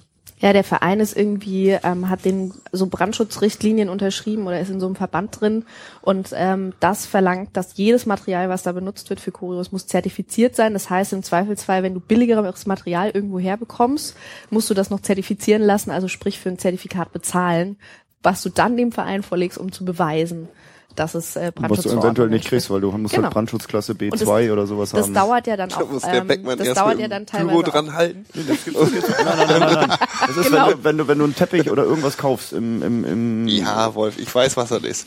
Okay. Ich habe auch nur Sachen mit Brandschutz B2. Ja, aber das ist wohl ziemlich, ziemlich teuer und das ist halt eben auch, das dauert dann ja auch eine Zeit. Also es macht dich halt auch derbe unflexibel. Das heißt, du musst da viel im Vorfeld bestellen und So, jetzt kommt's Riddern Anyway. Lakic mit seinem Freistoßtor. tolles Blockbanner. Die 30 Prozent haben wir jetzt schon rüber, oder? Laberquote jetzt hier. Das ist aber ja nicht Ah, Wahnsinn. labern, das sind da wichtige Informationen, Ja. die nicht immer das Spiel betreffen, aber die ja trotzdem nicht labern sind. Genau, Okay. Block, Blockfahne war das Ding. John Verhoek macht das 1-0, Sedan Lakic macht das 1-1. Torwartfehler. Schauner Fehler, ganz klarer Fehler, auch wenn er sagt, er hat den Ball nicht gesehen, aber es ist klar, wenn ich sozusagen die Mauer stelle, Torwart bleibt links stehen und dann geht er beim Schuss in die Torwart-Ecke. Natürlich, dann geht er ja quasi in den sichtgeschützten Raum von der Mauer. Da sehe ich den Ball nicht mehr. So, schade. Ja, zack. Zack, bumm, 1-1. Sah auch völlig absurd aus, das Tor, muss ich sagen. Es stand irgendwie quasi Höhe der, der Torauslinie ein Stück weiter rein. Sehe das so von der Seite und Schauner steht da und steht da und macht dann den einen Schritt nach rechts. Und das Ding ist im Tor und ich denke so, hä? Ich verstehe nicht, warum Wie kann der reingehen? Den, den muss er doch, das war so dermaßen seine Ecke. Und ich Ja, aber die, dachte, der, macht ja den Abstand größer, weil er ja, Ja. in die Mauer reintritt. Also warum vertrauen Torhüter ihrer Mauer nicht? Warum, das gibt's ja häufiger. Das ist ja nicht nur Schauner, sondern das sieht man häufiger, dass sie dann genau beim Schuss den Schritt in die Tormitte machen. So, aha. Du musst halt, also in dem Moment, wo er da steht, sieht er nix und muss sich dann entscheiden, mache ich noch einen Schritt nach links, noch weiter Weiter öffnen oder, okay. oder mache ich den Schritt in die Mitte, um dann potenziell beide Seiten ein bisschen besser abzudecken. Oder bleibe ich stehen. Okay. Da sieht er nix. Also das unterstelle ich mir jetzt mal, Mhm. weil sonst macht er den Schritt nicht. Oder er hat da schon spekuliert, dass er in den Winkel geht, aber da sage ich halt eigentlich spekulieren auf die von ihm aus gesehen rechte Seite wäre Blödsinn, weil der Ball war so nah am 16er, dass es ich bin in Physik nicht wirklich gut gewesen, aber es wäre faktisch fast unmöglich, den Ball über die Mauer zu hauen, ohne ihn gleichzeitig auch übers Tor zu schießen. Yep. Ähm, keine Ahnung, ob es so war. Also wahrscheinlich werden irgendwelche Zauberkünstler das auch hinkriegen oder man, man geht halt mit der Fußspitze unter den Ball und lupft ihn so einmal Chips über ihn rein, genau. chippt ihn rüber, aber ich denke, dann hätte Chauner ihn auch noch kriegen können. Ähm, ja, also für mich auch Torwartfehler, wenn er die Ecke da aufmacht, ist das sein Ding. Genau, dann gab's in der zweiten Halbzeit die längste Schwimmszene im 16er mit Kopfball raus, rein, wieder ran, wieder ran. Und man hat die ganze Zeit, also minutenlang gedacht, wann Oh. ist der Ball drin? Ja. Das tat weh, oder? Bei Ja, das war Genau. schlimm, ne? Also irgendwie so wie in Zeitlupe. Also das war wirklich, ja, für Kaiserslautern dann muss das ein super Genuss gewesen sein. Dann semmeln die das Ding eigentlich am Tor vorbei und Schauner, ich sag jetzt mal unglücklich, hält ihn im Spiel. Ah ja, okay, das war das in Oh, dieser ja. Trudelszene, Ja. wo er rechts, rechts den Ball versucht dann noch am Tor vorbei irgendwie zu klären, ja, weil er sagt, nee, er wollte auf Nummer sicher gehen, Ball im Spiel halten. Es war auch nicht mal Eckball, sondern er hat gedacht, nee, der könnte reingehen. Zweiter Torwartfehler und dann kommt dann irgendwie Torrion, haut den Ball direkt auf den Kopf von Markus Karl und der drückt den irgendwie rein. Dann war es 61. Minute, das kann ich hier von dem wunderbaren Zettel von fußballdaten.de ablesen, den Mike ausgedruckt hat. Und danach bin ich dann fünf Minuten vor Spielende in die Mixzone gegangen, um Interviews reinzuholen, um sozusagen dann die, die Stimmen zu holen. Und dann war das ganz lustig in der Mixzone, das ist ja genau da irgendwie, wo der Spielertunnel auch ausgezogen ist. Da sind dann auch Balljungen, Ordner und sonst wie. Und du hörst das Stadion so ein bisschen durch dieses eine Mundloch, kann man ja gar nicht sagen, sondern das ist auch nicht Marathontor, sondern das ist das Ecken, der, der, der, der, der Spielertunnel, die Spielertunnelbaulücke sozusagen, aus der dann so man ganz bisschen von dem Stadion sehen kann. Du siehst die Spieler teilweise durch dieses Bild rennen, du siehst diesen Planentunnel, da sind die Balljungen da. Das ist ganz, ganz lustige, komische Atmosphäre sozusagen, das zu sehen. Und dann gab's sozusagen Gejubel, Geschreie irgendwie, wow, was war's ein Tor? Fernseher, Sky Monitor in der Mixzone zeigt das 2-2 Kringe nach Freistoß Meier an Pfosten. Schachten verpasst noch den Ball, war wahrscheinlich abseits, hätte man abseits geben können, Ja, weil er sozusagen den Torwart irritiert, weil er kommt zwar nicht an den Ball, geht aber runter, grätscht kurz vom langen Pfosten und dann prallt der Ball vom unteren Pfosten hoch ab, Kringe drückt den Ball per Kopf rein, 2-2, sensationeller Jubel, wow. Und dann weiter irgendwie, ich bin dann immer zwischen Fernseher, gucken in der Mixzone, Tür zu, wieder raus, weil ich die Atmo hören wollte und auch ein bisschen mit aufgenommen habe. Und dann habe ich sozusagen den Rekorder laufen lassen und irgendwann höre ich dann nur so einen Typ schreien. Ja, ja, ja, ja, ja. Irgendwie so richtiges Assi-Proll-Gegröle, so irgendwie. Dann war das Orban, der gerade die rote Karte gesehen hat, der eigentlich den Platz hätte verlassen müssen, aber im Spielertunnel stand. Und das habe ich dann nachher erst geschnallt, so dass sie dann doch noch dann in der aller, aller, allerletzten Minute 90 plus 5 oder sowas waren es. Plus sieben. Ja, plus sieben. Plus 7, die hatten fünf Minuten Nachspielzeit waren angegeben. Ja, aber es lag aber- Sören Gonter leider noch verletzt im 5-Meter-Raum innerhalb der Nachspielzeit, weil er mit von Sippel völlig über den Haufen geflogen wurde und aus meiner Sicht ähm, also es war ein bisschen schade, weil ich glaube, Zweite rote. der, der, ja, also Sippel, Immer fünf. der hat die, die nächsten Der muss zwei den Ball nur Saisons anfassen nicht. und dann kriegt genau. er Rote. Aber der hätte die Fairplay-Aktion gekriegt. Schauner musste raus, verletzt dann wegen Schulterluxation oder irgendwelchen Bändergeschichten sozusagen. Und dann ist er ja von der Grundlinie da hochgelaufen bis zur Mittellinie, hat Schauner dann verabschiedet, so der Torhüter von Kaiserslautern. Und weiß nicht, fand ich auch eine ganz Also das fand ich okay, das fand ich auch fair. Es gab Keine rote Leute, Karte dafür, ne? Nee, es gab Leute, die ihm da jetzt äh, dann Zeitspiel unterstellt haben. Das habe ich nicht so gesehen, zumal Himmelmann auch eh noch nicht fertig war, glaube ich. Also das, das hätte eh Himmelmann noch hat ja auch ewig gebraucht. Also klar, rechnest du ja auch nicht mit, aber Ja, Vielleicht also war der schon duschen oder so. da habe ich ausnahmsweise an der Stelle habe ich keine Karte für Sippel gefordert. Also das, Aber er hätte stolpern und sich den Knöchel verstauchen können. das nein, ich gönne niemandem eine Verletzung. Ja, das stimmt auch. Selbst Lasogga nicht. Und ähm, ja, dann, dann deswegen waren die sieben Minuten, also fünf waren angezeigt, aber sieben waren okay. Ja, und dann Ruben Jensen. zack, das Ding Ist der trifft er Däne auch. eigentlich? Eh, Keine Ahnung. Also das Ding macht er auf jeden Fall in den nächsten 20 Jahren nicht normal, egal welche Staatsangehörigkeit Hey. er hat. Das war das zweite Tor in dem Spiel, was ich nicht verstanden habe im Stadion, wo ich auch dachte, hä, wie kann denn der reingehen? Welches war Also- das erste? Das erste war halt der Freistoß Okay. und das Okay. zweite war dieses Ding, wo ich irgendwie dachte, wie hatten der den Ball getroffen, dass der jetzt nicht irgendwie Meter weit am Tor vorbeiging? Genau. Hammerschuss. Richtig. Ja, Also, aber auf der falschen Seite. Ruben Ittergard Jensen. Ittergard. Ja. Könnte auch ein Isländer sein, ich weiß es nicht. Stimmt, Itter- Ittergard klingt schon so ein bisschen nach Edda, ne? Das sind so die, da sind wir ganz in der nordischen Mythologie jetzt angekommen. Wahrscheinlich ist er in Chemnitz geboren, man weiß es nicht. ja. Ne, der Herr sprach schon so ein bisschen mit skandinavischem Einschlag, aber kann ich auch nicht raushören. Was mich erstaunt hat, als ich diesen Zettel ausgedruckt habe, Lautern hat nur zweimal gewechselt. Ja, und das in der 86. und in der 90. Also wollten sie noch gewinnen wahrscheinlich. Haben sie ja geschafft. Ja, also damit war das Ding dann für uns, äh, oder ist das Ding jetzt für uns eigentlich sportlich gelaufen. Wir können Ja. also die letzten vier Spiele einfach so gewinnen. Würde ich auch noch nicht so sagen. Also, Mit zwölf Punkten werden ist wir es dann nicht. doch noch locker Zweiter. Es aber will ja keiner aufsteigen. Ja, ich wollte gerade ja fragen, so- wie ist das? Also wie seht ihr das denn? Also wollt Nur ihr Köln will aufsteigen? aufsteigen. Kein, Ja, ja, ja, ja. Köln Relegation gegen HSV, das ist Pflicht. Nee. Doch. Oh, Doch, nee. statt Doch. Paderborn könnten wir da auch stehen irgendwie. Das wäre Oh. geiler. Inzwischen bin ich ja sogar so weit, dass ich gegen den HSV in die Relegation will. Also Also wenn ich es mir aussuchen Warum? darf, inzwischen dürfte ich Warum? tatsächlich, würde ich noch Zweiter werden und mir Paderborn gegen HSV angucken. Ja. Ja, das finde ich gut. und dann macht Das sogar ich das. Eigentor in der 94. im Rückspiel. Wir sind jetzt Fünfter, ne? 47. Ja, fünf Punkte Rückstand, vier Spiele, das ist eigentlich Sechs äh, Punkte. Und wenn du Tor sechs Punkte, stimmt. reinnimmst, Sechs. ist eigentlich sogar sieben. Ja, aber es spielen ja nun wirklich alle schlecht. Oben. Es ist ja ein Schnecken. Nee, Paderborn spielt nicht schlecht. Kannst du das nicht positiv Ja, aber ausdrücken? Alle Paderborn gleich ist jetzt, gut. die ist so, so ein bisschen durch, die sind durchgestartet, die waren, also die hätte ich überhaupt, vor drei Wochen hatte ich die überhaupt das erste Mal auf dem Zettel, dass sie oben mitspielen, die haben mich so, mich so ein bisschen, äh, Still überrascht, so. Äh, aber ansonsten haben doch, entweder verlieren alle, oder es gewinnen alle, außer Köln. Die haben sich so abgesetzt, die mag auch keiner, die können mal wegen gerne äh, hoch und runter, auf und absteigen, ist mir alles scheißegal. Ähm, Schöne Grüße an den Bockcast an der Stelle. Ja. ja, ist mir egal. Die mag doch nun wirklich keiner. Also,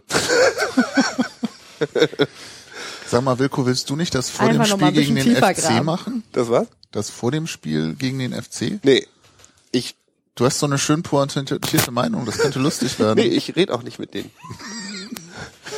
Das, das wäre dann in dem Gespräch tatsächlich noch Ja. lustiger. Vielleicht könnt ihr so ein Battle organisieren. Ach nee, ich, ich bin doch hier wohl nicht alleine mit meinen. Ich habe noch nie jemanden getroffen, der Köln mag. Oh, ich war äh, tatsächlich jetzt über Twitter mit einigen FC-Fans äh, Ja, mal ein Bier trinken. Und da sind die auch echt ist, nett. ja. Über Da Twitter sind ein Bier auch echt trinken? nette dabei. Aber da, Also, auch da gibt's Leute auf Twitter, wo ich auch denk, Alter, du bist auch zum Glück FC-Fan, das ist schon okay. Ja, wobei so Leute gibt's bei uns ja auch. Eben. Mm, Ja, stimmt. Lassen wir das. Wie geht man, wie geht man auf Twitter ein Bier trinken? Ähm, das Ganze nennt sich in Hamburg TKHH. Da wird also dann einmal im Monat äh, ein Termin ausgelobt mit Lokalität und dann gehen da alle Leute, die über Fußball twittern und in Hamburg dann sind an dem Tag, gehen dann dahin oder zumindest einige und das ist sehr nett. Und das gibt's in anderen Städten auch und äh, in Köln heißt das TKSS für Tweet Kick Shell Sick. Ah, Schelsig SS ist Genau. dann sozusagen eine sehr sinnige Abkürzung. Und als ich mal beruflich in Köln war, habe ich dann den Dominik, der heute Geburtstag hat, herzlichen Glückwunsch, ähm, gefragt, du, wie ist denn, wollen wir uns mal treffen? Und dann hat er das angeleiert und dann haben wir uns mit noch fünf, sechs anderen Leuten getroffen und da waren FC-Fans bei und die waren auch nett. Du magst jetzt Köln ein bisschen mehr Nein, als überhaupt vorher. nicht, immer noch nicht. Aber es So, bitte. Bitte. Ich meine ernsthaft, wer nimmt sich denn eine Ziege und stellt die sich ins Stadion? Werder Bremen. Da heißt die Heidschnucke dann. Und das ist dann Pico. Also, das ist schnell beantwortet. Wie auch immer. Die steigen ja sowieso auf, äh, werden dann zerfleischt in der ersten Liga und steigen wieder ab, so wie Braunschweig, so wird's kommen. Braunschweig Ich selber- nicht ab. Du hast schon mitgekriegt, wie Braunschweig die letzten Spiele jetzt nur so. Ja, aber da kommt doch am Ende auch nichts raus. Braunschweig Äh, gewinnt am Samstag gegen Bayern und zieht am HSV vorbei. Das ist Träumerei. Ja. Das ist nun wirklich. Wir sprechen uns ja. hoffentlich kriegst wieder. du kein Geld ins Wettbüro, Freundchen. Doch, macht er ja. Du willst nicht wissen, was ich gewonnen habe, weil der blöde HSV gegen im Leverkusen gewonnen hat. Das war das schlimmste Geld, was ich je irgendwo. Das hast du auch da gelassen, dann hast du nicht abgeholt, ne? Ja, das wird jetzt reinvestiert in die nächsten Spiele. Worauf ich hinaus will. Worauf du hinaus willst? Äh, also ich bin E-Fraktion, immer alle Spiele gewinnen, aber nicht aufsteigen wollen. Ich will ja gar nicht aufsteigen. Mich nervt das, dass alle anderen offensichtlich auch nicht aufsteigen wollen, außer Paderborn, denen aber jetzt die Luft ausgeht, sag ich mal, die letzten vier Spiele. Doch, Kachunga kommt. Kachunga kommt. Dschunga. Kachunga. Nein, aber ich bin völlig bei dir. Very good, very good offense, offense played. Ich hätte auch gern die Relegation gegen den HSV, aber nur, man sich sicher sein kann, dass sie auch gewonnen wird. Nein. Da bin Nein. ich äh, Quatsch. Das Ihr reicht die zu ärgern, das reicht die zu ärgern, das reicht die, die Rauten mit Angstgesicht zu sehen, das reicht irgendwie einmal, dass die Mike schüttelt den Kopf. So, Ey, bitte, also du kannst die Relegation, kann man immer gerne verlieren, aber nicht gegen HSV, das geht nicht. Doch, das geht auch. Das gewinnen wir auch. Das ist einfach nur, dass die Angst haben, dass du weißt, dem Dino geht einmal kurz irgendwie Der Stift. das Herz, das Herz, die Uhr, einmal den Knopf, einmal den, einmal den Knopf an die Uhr nehmen, einmal kurz hier. Bitte, nach 50 Jahren haben wir die 51 Chance, Jahre sind genug und du hast die Zeit drauf irgendwie und weißt, du kannst. Ja, und dieses machst du dann nicht, sondern lässt die Chance Nee, nee, nee. Ver, ver, Ja, echt. verfliegen, das geht nicht. Doch, das geht auch. Nee. Ja, aber warum? Weil wir nicht verlieren können, oder was? Nein, aber wenn, wenn wir schon, warum sollten wir das verlieren wollen? Was ist denn das für eine Nein, Einstellung? natürlich will man es nicht verlieren. Aber das ist auch kein, das ist kein, das ist, wir haben in dem Spiel nichts zu verlieren und damit kann man nur gewinnen. Das ist richtig. Floskelschwein. Bonusspiel, ne? Bonusspiel. Die werden definitiv mehr Schiss haben als wir vor dem Spiel. Und natürlich ähm, glaube ich, dass, dass wir das gewinnen. Aber umgekehrt, wenn wir es denn verlieren, ich will nicht sagen, dass man den Verein vom Spielbetrieb abmelden muss, aber es geht in die Richtung. Also es wäre eine so dermaßen große Chance, denen nach 51 Jahren die Uhr auszuschalten und sie dann zu vergeben. Das wäre so schlimm. selber, ne? Das wäre so schlimm. Echt, geht nicht. So und so wird René Adler sowieso den HSV im Relegationsspiel äh, drin halten. Also das werden die Schlagzeilen sein. René Adler hält HSV in der Liga. Der Adler rettet den Dino oder irgend so ein Scheiß aus der Tierwelt. Du hast mal ein Praktikum Unke. bei der Bild gemacht. Nee, ich ne? fange gerade an damit. Ah, ist doch hier, das ist hier so, so eine Art Oh, Sprungbrett, ey. shit. Vom labernden Sozialromantiker zum echten Boulevardprofi, ey. Nee, ich will nicht aufsteigen, ich will nicht in die Relegation, um Gottes Willen. Das will ich einfach nicht. Das, ja, wir steigen einfach nächstes Jahr auf. Fertig. ja, ja. Nachdem wir in der Das finde zweiten das find ich einen Liga guten Kompromiss, ja. und nächste Saison beide Derbys gewinnen. Alle drei, inklusive Alle Pokal-Halbfinale. Soweit kommen die nicht. Meinetwegen gerne, wenn sie dann gegen uns verlieren. ich glaube nicht mal, dass HSV absteigt. Ich glaube mir das nicht. Du hast ja vor drei Wochen auch noch nicht gewusst, dass Paderborn in der zweiten Liga spielt. Also Doch schon, ja, das äh, Erklär doch mal. echt. Es ist wirklich so, dass wenn der HSV wie ein Absteiger spielt, gibt's immer zwei Kackvereine, die noch schlechter spielen. Und das sind jetzt nun mal leider Braunschweig und, Und Nürnberg. Stuttgart. Und Nee, Nürnberg. ja, bei Stuttgart ich bin mir da nicht so ganz sicher. Aber im Moment, Das können die aber gerne beim Rautenradio ausdiskutieren, das ist mir eigentlich Ja. scheißegal, reden wir drüber, wenn es soweit ist. Ich plädiere für eine Pinkelpause, bevor wir uns den nächsten Themen widmen. Finde ich gut. Machen wir Oder Raucherpause wahlweise. Ja, beides. Machen wir Dateistopp. Wir senden weiter Stille. Wir reißen die Atmo-Mikros voll auf. Vielleicht hört ihr durch die dreifachen Thermopenscheiben das äh, Geisterhotel weiter oder wie? Oder wie läuft das? Genau, so machen wir das. genau. Gut. Bis gleich. Bis gleich.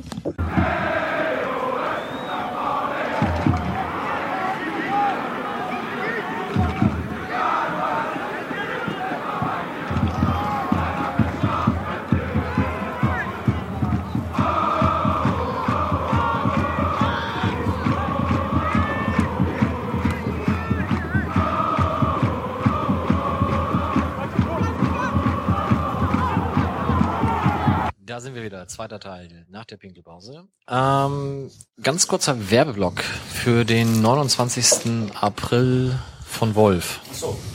Ja, da muss ich das Mikro in die Hand nehmen. 29. April. Wir haben Blindenfußball-Saison läuft über ein Jahr immer sozusagen. Die neue Saison geht bald los. Wir haben Freunde in Tschechien gefunden, wo wir zum ersten Mal beim internationalen Blindenfußballturnier waren und gegen die ja, tollsten Mannschaften der Welt gespielt haben.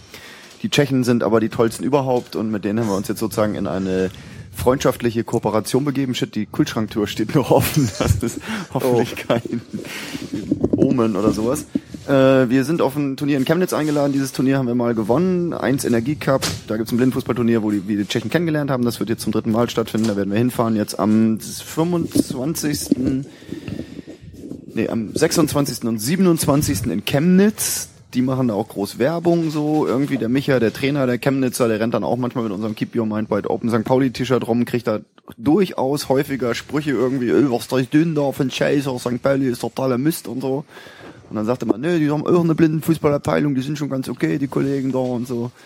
Und da fahren wir hin zu dem Turnier. Und wenn das Turnier dann zu Ende gespielt ist am Sonntag, wenn hier St. Pauli gegen Aalen spielt, dann fahren wir in ein gemeinsames Trainingslager und haben drei Tage lang Training und Spielen und Hamburg genießen mit den Freunden aus Brünn. Und am 29.04. gibt es ein halboffenes Spiel. Also wer da Lust hat, sich Blindenfußball in der privaten Atmosphäre draußen auf dem Rasen anzugucken, der ist herzlich eingeladen, 29.04. Borgweg 17a. Das ist das Gelände der Blindenschule. Da muss man dann einfach U-Bahn-Station raus, links rum, rauf aufs Gelände und sich dann dahin begeben.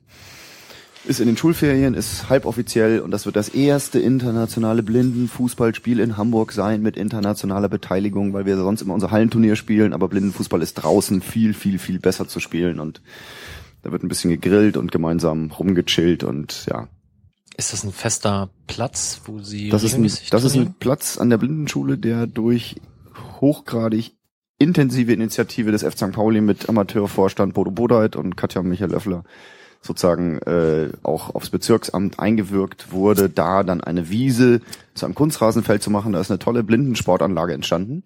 So, da gibt's eine Weitsprunggrube, da gibt's irgendwie auch so einen Parcours, wo man auf verschiedenem Gelände langlaufen kann, sich rumtasten kann, etc. Also ein Spiel und Sport ein Blindenspiel- und Sportpark ist da entstanden, der gebaut wurde. Das existiert seit drei Jahren und da ist ein fest installiertes Blindenfußballfeld.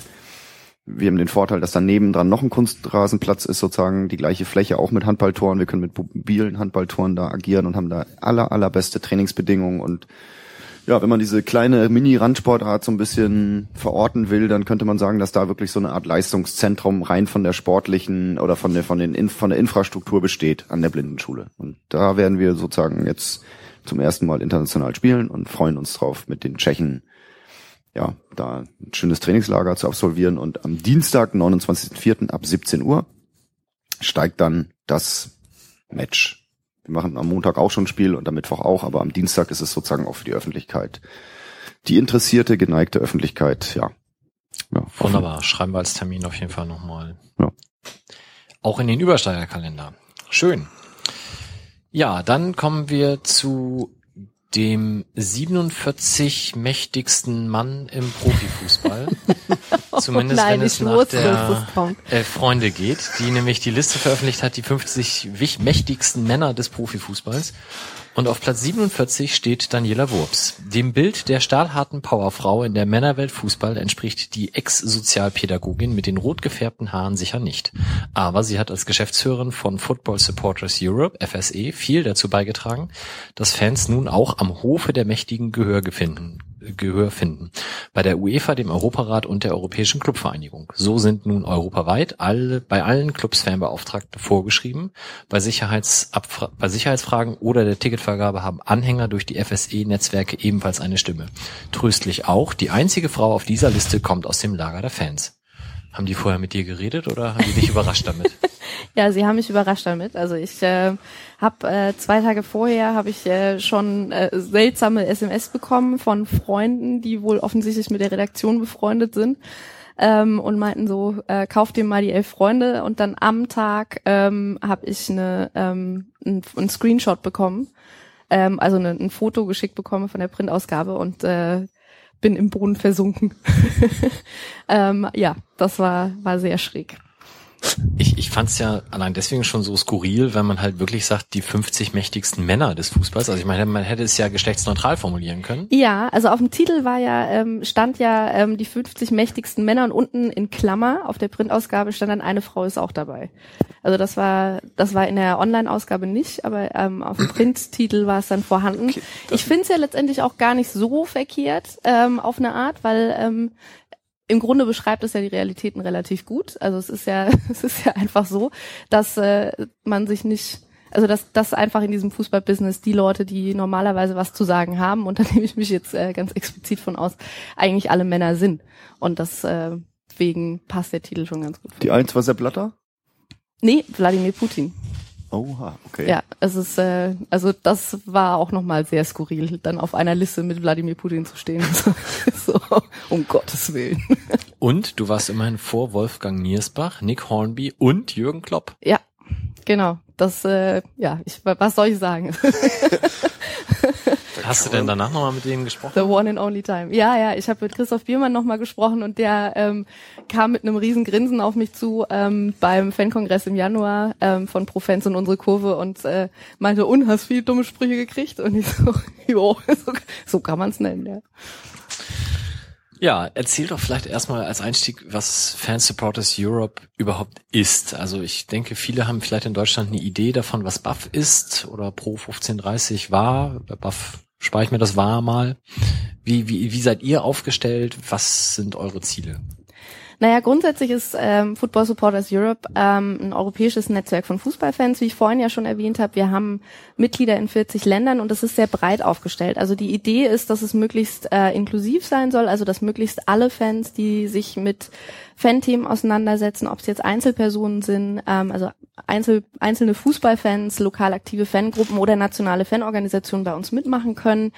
Ähm, und es geht eben in erster Linie darum, sich auf europäischer Ebene zu vernetzen und Fans eine Stimme zu verleihen, ähm, auch gegenüber Institutionen und ähm, Kampagnen zu organisieren oder Themen zu identifizieren, die man gemeinsam hat, auch über Länder Ländergrenzen hinaus. Und das versuchen wir so herzustellen mit FSI und das ist ähm, fing 2008 an mit der Organisation vom ersten Europäischen Fankongress. Da war ich ähm, in England, also ich habe ja vorher im Fanladen St. Pauli gearbeitet und äh, bin dann gefragt worden von ähm, Mitgliedern einer englischen nationalen Fanorganisation, ähm, Football Supporters Federation, ob ich nicht nach England kommen wollen würde, weil die hätten da ähm, die Möglichkeit, eine Stelle zu schaffen, um eben auch genug Ressourcen freizuschaufeln ähm, für jemanden, der eine Hintergrundarbeit machen kann zum Aufbau von so einem europäischen Netzwerk. Und das hat dann stattgefunden zusammen mit äh, damals noch Progetto Ultra aus Italien, ähm, Fanprojekten aus Deutschland ähm, und ähm, noch einigen anderen ähm, europäischen Fangruppen.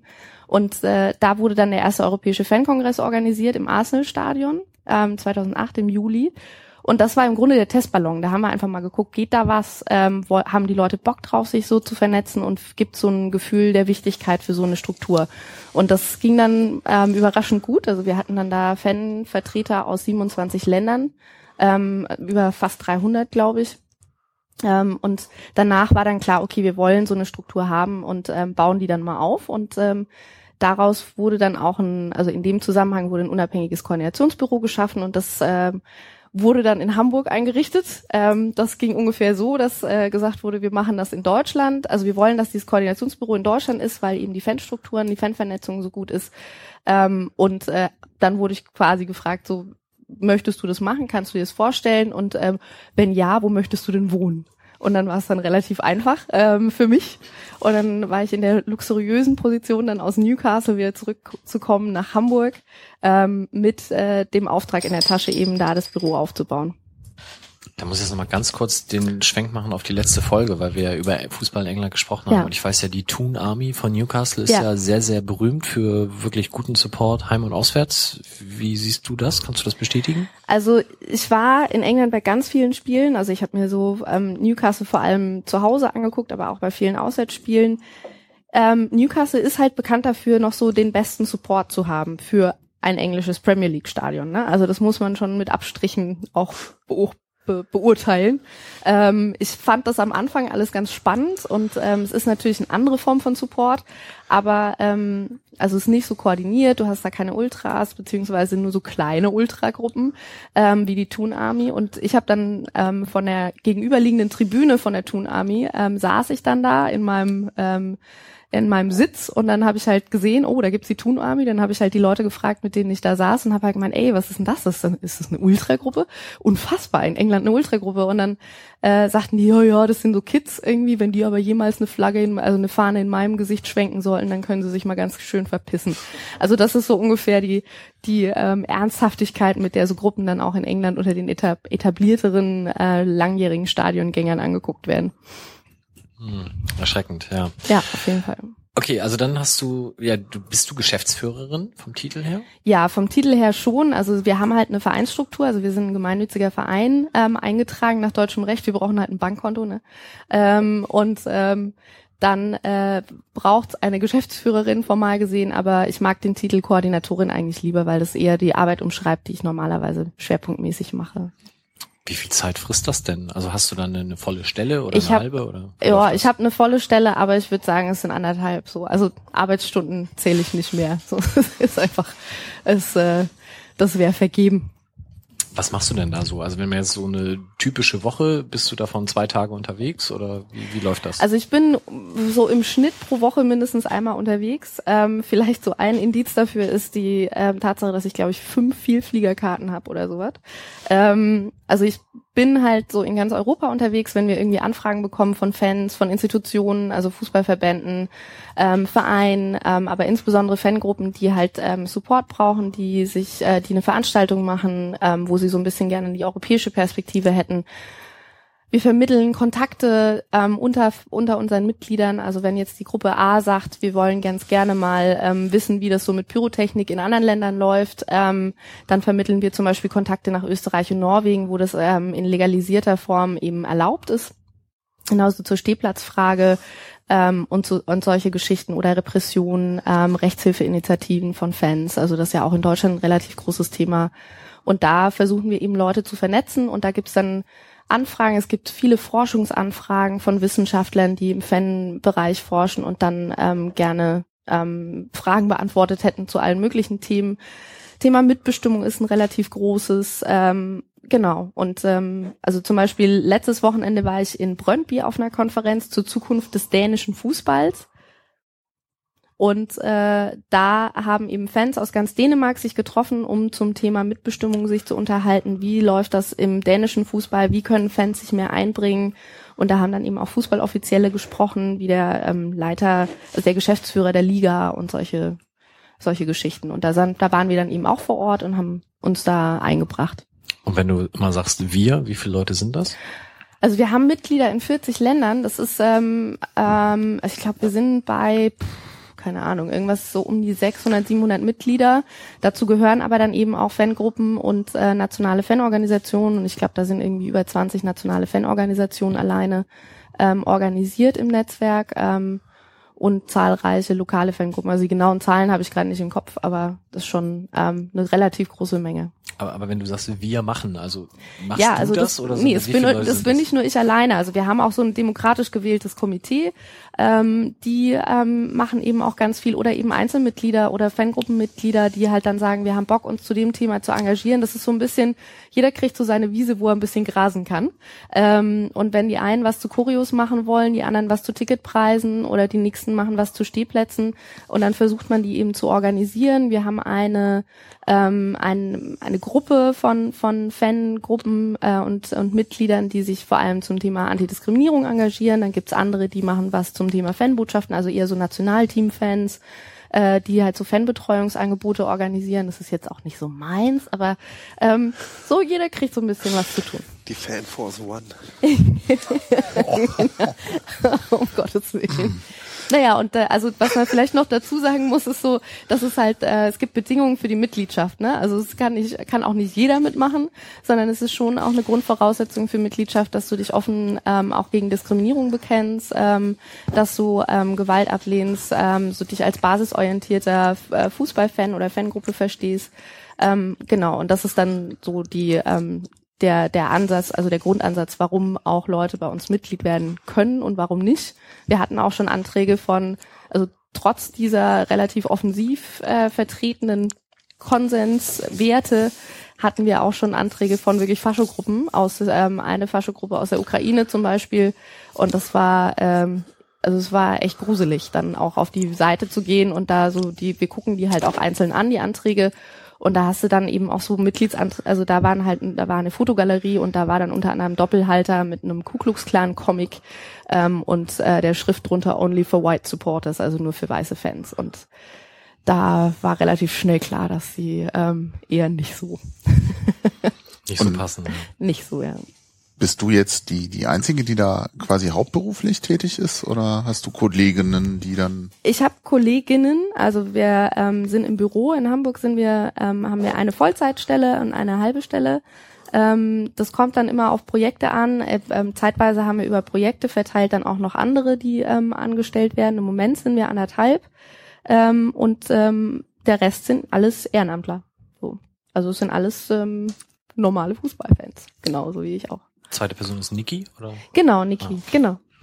Ähm, von der Verteilung her, wenn du sagst 40 Länder, ist, ist, kann man sagen, die Top 4 Ligen sind besonders stark vertreten, also England, Spanien, Italien, Deutschland oder ist, ist Deutschland besonders stark vertreten? Oder? Deutschland ist ziemlich stark vertreten. Es liegt an dem Selbstorganisationsgrad der Fans hier in Deutschland, denke ich. Ähm, England ist auch sehr stark vertreten und witzigerweise Türkei ähm, ist relativ groß vertreten. Wir haben halt im Jahr 2012, wir machen einmal im Jahr einen europäischen Fankongress.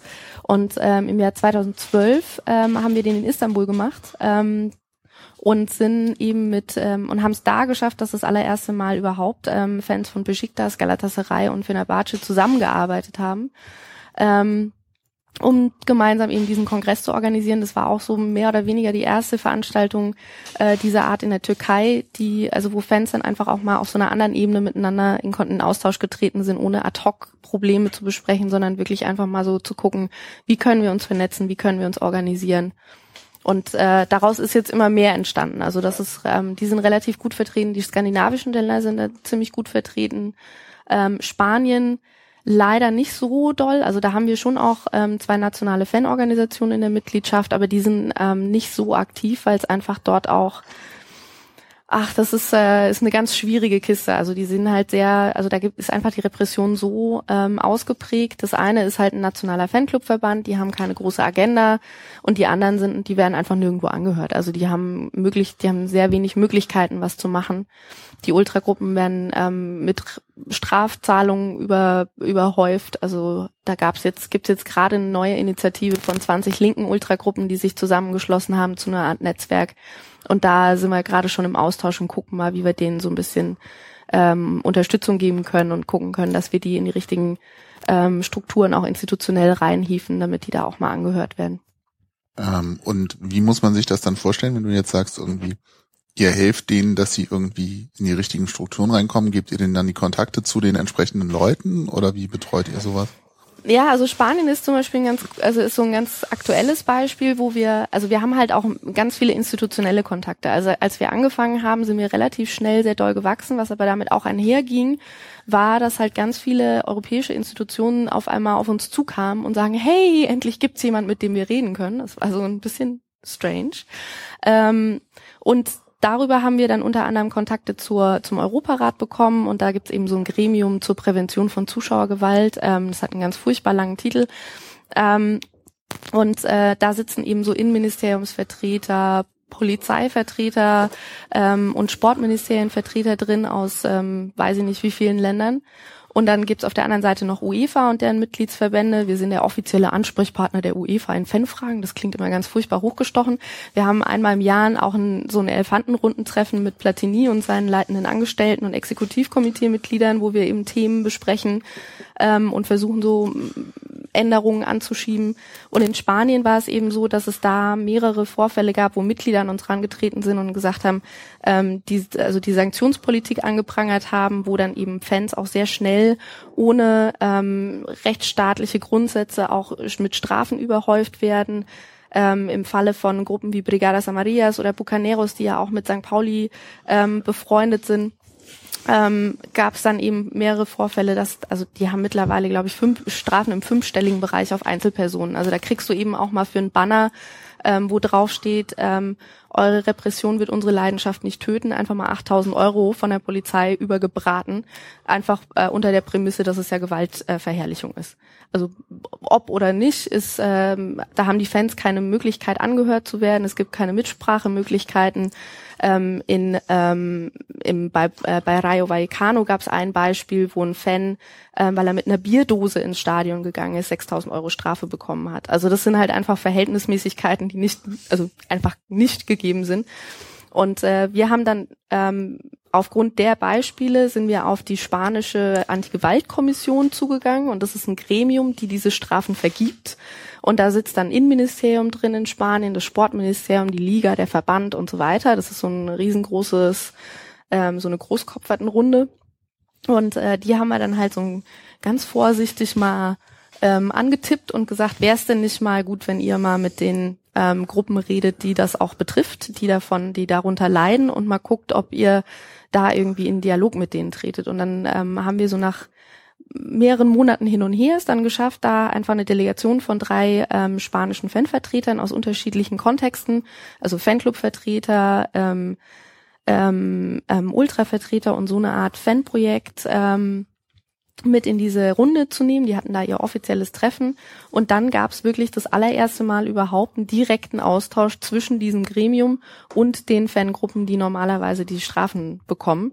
Was jetzt dazu geführt hat, dass die auch eingeladen werden zu einem Auswertungsgespräch über die, die Saison im Juli.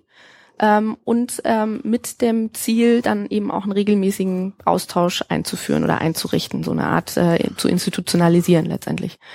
Und da eben ein paar an der einen oder anderen Stelle Veränderungen anzustoßen. Und was da halt auch ein Ergebnis war, war eben, dass das, ähm, dass der Leiter dieser Kommission dann sagte, ähm, ja eigentlich das mit den Strafen ähm, ist ja schwierig, weil wir haben ja dieses Gesetz. Ähm, wir finden das auch nicht uneingeschränkt gut. Und dann haben wir gesagt, naja, wie wäre es denn mal, die Strafen vielleicht auf Bewährung auszusprechen? Oder eben ähm, Möglichkeiten zu schaffen, das auf andere Art irgendwie abzuleisten. Und dann meinen die, ach ja, stimmt, wir haben ja auch in dem Gesetz einen Passus, ähm, der erlauben würde, so eine Art Sozialstunden zu leisten in, statt einer Strafzahlung. Aber wir haben den bis jetzt noch nicht angewandt, weil wir gar nicht wussten, wie. Und ich so, was? Ja, dann können wir euch mal erzählen, wie das so in anderen Ländern läuft und wie man das vielleicht machen kann. Also das ist jetzt nur so ein Beispiel. Aber das wäre jetzt meine Frage gewesen bezüglich Rechtsstaatlichkeit. Also ich meine, Geldstrafen gibt es in Deutschland auch, die werden aber vom DFB an die Vereine in der Regel gestellt und Genau. dann kann der Verein das halt weitergeben oder nicht, aber das müsste er im Zweifel dann in der Justiz einklagen. Ja. Gibt's das da nicht? Gibt das wirklich das Gesetz her, dass ein Gericht die Einzelperson verurteilt? Das ist kein Gericht, das ist diese Kommission nach einem Gesetz. Also es gibt so eben dieses Gesetz ähm, zur, ich glaube, da geht es auch um Prävention von Zuschauergewalt und Rassismus. Ähm, und das nimmt gerade, also solche Gesetze, die letztendlich ein Stück weit die Rechtsstaatlichkeit aushebeln, gibt es gerade in immer mehr Ländern. Und diese Kommission vergibt quasi die Strafen nach diesem, auf Basis dieses Gesetzes. Und die einzige ähm, Aussage, die dabei Gültigkeit hat, nach der derzeitigen Praxis, ist die Aussage der Polizei. Also die Polizei kann hingehen und sagen, ähm, der Typ hat eine Bierdose ins Stadion geschmuggelt und ähm, dann hat der Betroffene kein Recht angehört zu werden, der kriegt dann halt eine Strafe oder kriegt sie nicht. Das obliegt alleine, also die Entscheidung obliegt alleine der, ähm, der Kommission. Ist es aufgrund der Privatisierung oder des Privaten, in dem Fußball stattfindet? Also, weil das ist ja quasi ein Weg aus öffentlicher, juristischer Handhabe. Also, Also- da, da weiß ich jetzt im Detail nichts drüber. Ich weiß halt, dass sozusagen, wenn du jetzt als Fan ähm, diese Strafzahlung bekommst, hast du natürlich die Möglichkeit, ähm, zivilrechtlich dagegen vorzugehen. Ähm, das wurde auch verschiedentlich schon getan und da gab es dann eben auch Einstellungen von Verfahren. Ähm, aber es ist natürlich auch immer die Frage für den individuell betroffenen Fan, riskiere ich, dass ich das Verfahren verliere und dann auch noch die Prozesskosten tragen muss oder lebe ich einfach damit, dass ich mir diese Strafe abstotter? Also es ist halt, geht halt oft in die andere Richtung aus, dass die Fans dann sagen, ey, ich zahle lieber irgendwie diese paar tausend Euro, ähm, weil die haben auch eh wenig Geld. Ich meine, in Spanien die Arbeitslosigkeit, also gerade Jugendarbeitslosigkeit liegt in manchen Gegenden bei über 40 Prozent. Da muss man halt einfach auch abwägen. Und ähm, also gerade bei, bei, bei den spanischen Gruppen, mit denen wir da in Kontakt sind, die haben halt einfach jedes Wochenende Soli-Aktionen. Ne? Also die ganzen ähm, Partys, die da geschmissen werden, gehen meistens ausschließlich und direkt in die Abzahlung von Strafen. Um nochmal den, den Bezug zu St. Pauli oder beziehungsweise zu Celtic zu bringen, Green Brigade hat ziemlich Ja. viel Stress. Wie Genau. seid ihr da involviert? Da gibt's, ähm, also bei Celtic gibt's ja, oder in Schottland gibt's dieses Gesetz, ähm, wir ähm, zur, das heißt ja dann, ähm, ach, wie heißt das denn so schön? Offensive, ähm, Offensive Behavior und Threatening Communications Act. Ähm, und äh, da geht es in erster Linie darum, also das Gesetz wurde etabliert zur Bekämpfung von religiösen Hassgesängen, ähm, insbesondere in Bezug auf Glasgow, also Rangers Celtic. Ähm, hat aber letztendlich ähm, Pas Passagen drin, die ähm, Tür und Tor für Willkür aufmachen. Unter anderem die Passage, die ähm, jegliches, das jegliches Verhalten, was in irgendeiner Weise offensiv, also anstößig, ähm, als anstößig zu betrachten oder bewertet werden kann, ähm, per se zu sanktionieren ist. Und das kann bis zu Gesetz, also bis zu Gefängnisstrafen führen. Und dann ähm, Genau, und da gab's eben ähm, jetzt auch ganz ähm, massive Vorfälle bei ähm, bei der Green Brigade. Also gerade die die Ultragruppen werden davon massiv ähm, betroffen. Und ähm, das ist nicht nur bei bei Celtic Glasgow, äh, Celtic Rangers so, aber eben auch bei anderen. Und da haben wir mit einer mit der Football Fans Against Criminalization Initiative von Celtic ähm, eine Veranstaltung organisiert, ähm, beziehungsweise die haben die Veranstaltung organisiert, wir haben sie mit begleitet ähm, und äh, da ging es eben darum, dass sie so eine, also sie haben eine Art Pressekonferenz gemacht vor einem Jahr und die haben wir mit begleitet und da sind da eben mit denen im Austausch, was die neu, also die neuesten Fälle betrifft, da gibt's ja so einige, wo dann einzelne Fans, weil sie ähm, Roll of Honor singen, ähm, dann ähm, hohe Strafen zu befürchten haben. Ich möchte mal eine Frage mit Sendung mit der Maus stellen. so, das ist jetzt so hier aus der völlig ahnungslosen Ecke. Wenn jetzt sozusagen Strafen Deutschland, DFB, wer fängt die Strafen? DFL, DFB, DFB macht die Das DFB Sportgericht. DFB Sportgericht macht, Mhm. das ist in München, Bayern irgendwo oder so in die rum. Frankfurt. Frankfurt. Frankfurt, Frankfurt, alles beim DFB, Hauptzentrale. Okay, die sprechen Strafen aus. Wo Mhm. kommt dieses Geld hin? Was passiert damit? Weil ich habe neulich beim Spiel so eine These da abge wild steil gegangen. Was passiert mit den Strafen, die die äh, die Vereine zahlen? In welchen Topf kommt das? Was was wird mit diesem Geld gemacht? Das, boah, das wäre jetzt gefährliches Halbwissen, ne? Also ich weiß es bei der UEFA, ich weiß es beim DFB tatsächlich nicht. Also der DFB spendet alle Gelder an gemeinnützige Organis Hm. Organisationen. Ich weiß nicht, inwieweit das Transparenz, transparent ist, welche Organisationen das sind. Aber es geht jetzt nicht in irgendwie, keine Ahnung, die U19-Nationalmannschaft oder so. Also es geht schon Nee, okay. gemeinnützige Dinge. Geht es in die Sepp Herberger Stiftung? Gibt es irgendwie einen Fonds, wo man Anträge stellen kann? Ist das was, wo Das was passiert mit diesem Geld? Weil Das wäre wär interessant nochmal zu recherchieren, würde ich sagen. Also bei der UEFA ist es so, ähm, als Beispiel, dass alle Strafzahlungen, und die sind ja auch nicht gering, muss man einfach auch sagen, ähm, dass alle Strafen, die die UEFA-Disziplinarkommission ausruft, ähm, dann direkt in die Abteilung für soziale Fußball und soziale Verantwortung fließen. Und davon dann sozusagen das äh, Social Responsibility Programm, wie das dann so schön heißt, der UEFA finanziert wird, maßgeblich. Genau, das wäre nämlich dann die interessante Sache, wenn du durch die eigenen Kassenrollenwürfe sozusagen Ja. wieder im Umkehrschluss oder in der Kreisfinanzierung sozusagen eigene Projekte finanzierst. Also das, das wäre die Neugier, die dahinter steckt. Da, der Haken an der Sache ist ja der, dass du irgendwann in der gezwungen sein könntest, Strafen auszusprechen, weil du sonst den Standard deiner Sozialarbeit nicht halten kannst. Also, ne, das ist ja so ein bisschen Mhm. gefährlich, dass du, irgendwann steht die UEFA vor der Entscheidung, machen wir unsere Sozialarbeit zu, äh, oder zaubern wir eine Strafe her. Ja, aber das ist, das, das würde ja heißen, dass du sozusagen die Projekte ganz 100% vital Nee, ausschließlich sind ja von der so- Finanzierung abhängig machst. Das muss ja, das ist ja Finanzkonstrukt. Das muss nicht sein. Aber ich finde es interessant sozusagen zu wissen, gibt's, was passiert mit dem Geld? Ist, also wo geht das du einen rein? Antrag stellen und das Nein, wieder nein, ich finde es einfach interessant. Ich finde es interessant sozusagen, also wenn du jetzt siehst, Kassenrollenwürfe, scheiße, 6000 Euro, kann doch gar nicht sein. So. Das ist immer so, also wenn man darüber traurig ist, dass der Verein 6000 Euro zahlt, dann ist das immer so, als wenn das in so einem schwarzen Loch versinkt. So, bap, weg, das ist weg, das ist einfach der Verein hat's gezahlt. Wenn das aber irgendwo wieder Naja, macht's das, Auftaucht. macht's deswegen die Strafe Nein, besser nein, oder das die, das, besser, das aber das gibt- Sanktionsprinzip? Nein, das macht das dahinter? Sanktionsprinzip natürlich nicht besser, aber es ist sozusagen eine, eine ähm, Empörtheit, die entsteht, wenn man dahinter nicht weiß, also es ist wieder Steuerzahler, ich muss Steuern zahlen, scheiße, ich scheiße, der Staat saugt mir wieder Geld ab, so. Und das nächste Mal gehe ich ins Krankenhaus und werde irgendwie bearbeitet oder kriege irgendwie was. Und das ist dann sozusagen so eine, weiß ich nicht, so eine bisschen, ich, nicht, dass ich jetzt hier die große, das große Om irgendwie auf alle möglichen Staatskonstrukte jetzt irgendwie loslassen möchte, so, aber ich finde es spannend, ähm, wenn es dafür, also ich, ich, ich weiß nicht, es gibt irgendwie im, im Sport irgendwie Strafgeldzahlungen etc. Äh, Gibt's dann auch für Sozialprojekte, können Anträge stellen. Es gibt die Bundesliga-Stiftung, es gibt die Sepp Herberger Stiftung, bla bla. Ist scheißegal, auch wie schlimm konservativ und was für grauenhafte Sachen die damit machen. Trotzdem ist es, bin ich neugierig, was, wo geht das Geld hin? Also die Vereine zahlen viel Geld, das taucht überall, taucht dieser Wert auf, es taucht nirgendswo sozusagen weiterhin das, was wird Ja. mit dem Geld gemacht, was passiert damit? Also es steht irgendwie dann am Ende der Saison, glaube ich, einmal auf dfb.de. Wir haben jetzt hier, keine Ahnung, 1,7 Millionen Euro an gemeinnützige Zwecke gespendet. Aber die werden Okay. meines Wissens nicht aufgeschlüsselt. Das wäre dann tatsächlich mal eine Anfrage an den DFB wert. Mhm.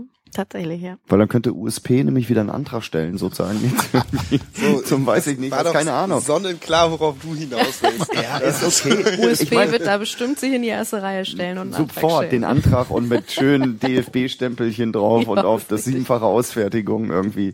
Klar, wir gehen gleich rüber und schlagen das vor. Nein. Ja, aber generell ist es halt, also dieses ganze Sanktionsprinzip, also die ganze Sportgerichtsbarkeit ist ja auch ein Riesenthema. Also das hast du nicht nur in Spanien oder ähm, die Diskussion, die wir hier haben, also auch warum, unter welchen Voraussetzungen darfst du ein Stadionverbot kriegen, ne? Also die Unschuldsvermutung und solche Geschichten. Weil in Deutschland wird ja ein Stadionverbot dann vergeben, ähm, in dem Moment, wo äh, polizeiliche Ermittlungen gegen dich aufgenommen werden. Also was ja das Unschulsprinzip ja auch erstmal außer Kraft setzt. Genau, deswegen Frage Und in England ist es zum Beispiel so, dass Stadionverbote von Richtern vergeben werden auf Basis von Schuldsprüchen. Okay. Ähm, und ähm, und das ist äh, ist natürlich eine ganz hat dann auch wieder eine ganz andere Legitimität bei den Betroffenen, kann man zumindest vermuten. Ähm, auf jeden Fall wird's besser angenommen, als das bei uns der Fall ist und das also wie ich finde zu Recht, ähm, weil das in, so wie es in Deutschland geht, die Praxis natürlich echt total problematisch ist. Nee, klar, das ist halt der Club der Privatdiskos und wenn Genau. du da aufgefallen bist, Hausverbot hast, dann hast du da Hausverbot und dann Ja. kannst du ja draußen auf die Straße gehen, weil da ist der öffentliche Raum, da kannst du dich dann so mit deiner mit deinen Rechten weiter bewegen, aber in der im Disco-Club bist du halt nicht mehr Heute, nicht Genau. mehr willkommen. Ey. heute Ja, oder- keine Turnschuhe. Ja, oder dann halt auch sowas wie Kollektivstrafen, ne? Das finde ich eigentlich, das finde ich auch total ähm, interessant. Wir hatten jetzt Ende, Ende März waren wir, haben, haben wir es geschafft, uns reinzuzecken beim äh, Workshop vom UEFA-Disziplinarausschuss. Das war ziemlich spannend.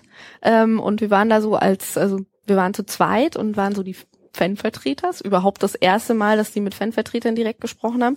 Und ich habe dann halt einfach ähm, einen Vortrag gehalten zum Thema ähm, Fansichtweise auf Sanktionen, also gerade Thema auch Kollektivstrafen.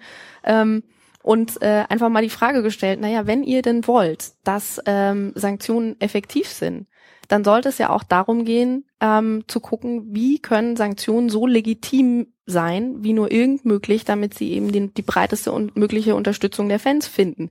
Und das funktioniert nicht, wenn ihr alle aussperrt, wenn fünf äh, Idioten irgendwie Scheiße bauen.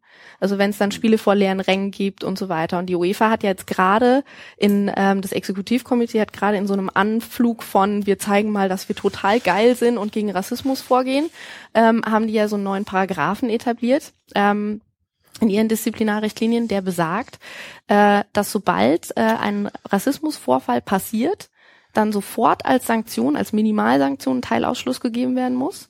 Ähm, und beim zweiten Vorfall dann ein Spiel vor leeren Rängen. Und äh, das ist so, also ob das unbedingt den Support für Antirassismusarbeit im Stadion, ähm, gerade in den Kurven stärkt, äh, wage ich äh, mal stark zu bezweifeln. Ja, ist doch hochgradig kontraproduktiv Total. eigentlich. Ja. Und wie definieren die dann Rassismusvorfall? Also das, jegliche Form von Diskriminierung. Wobei bei der UEFA auch politische Propaganda ähm, dazu gehört. Das kann dann auch mal ein Che Guevara-Banner sein.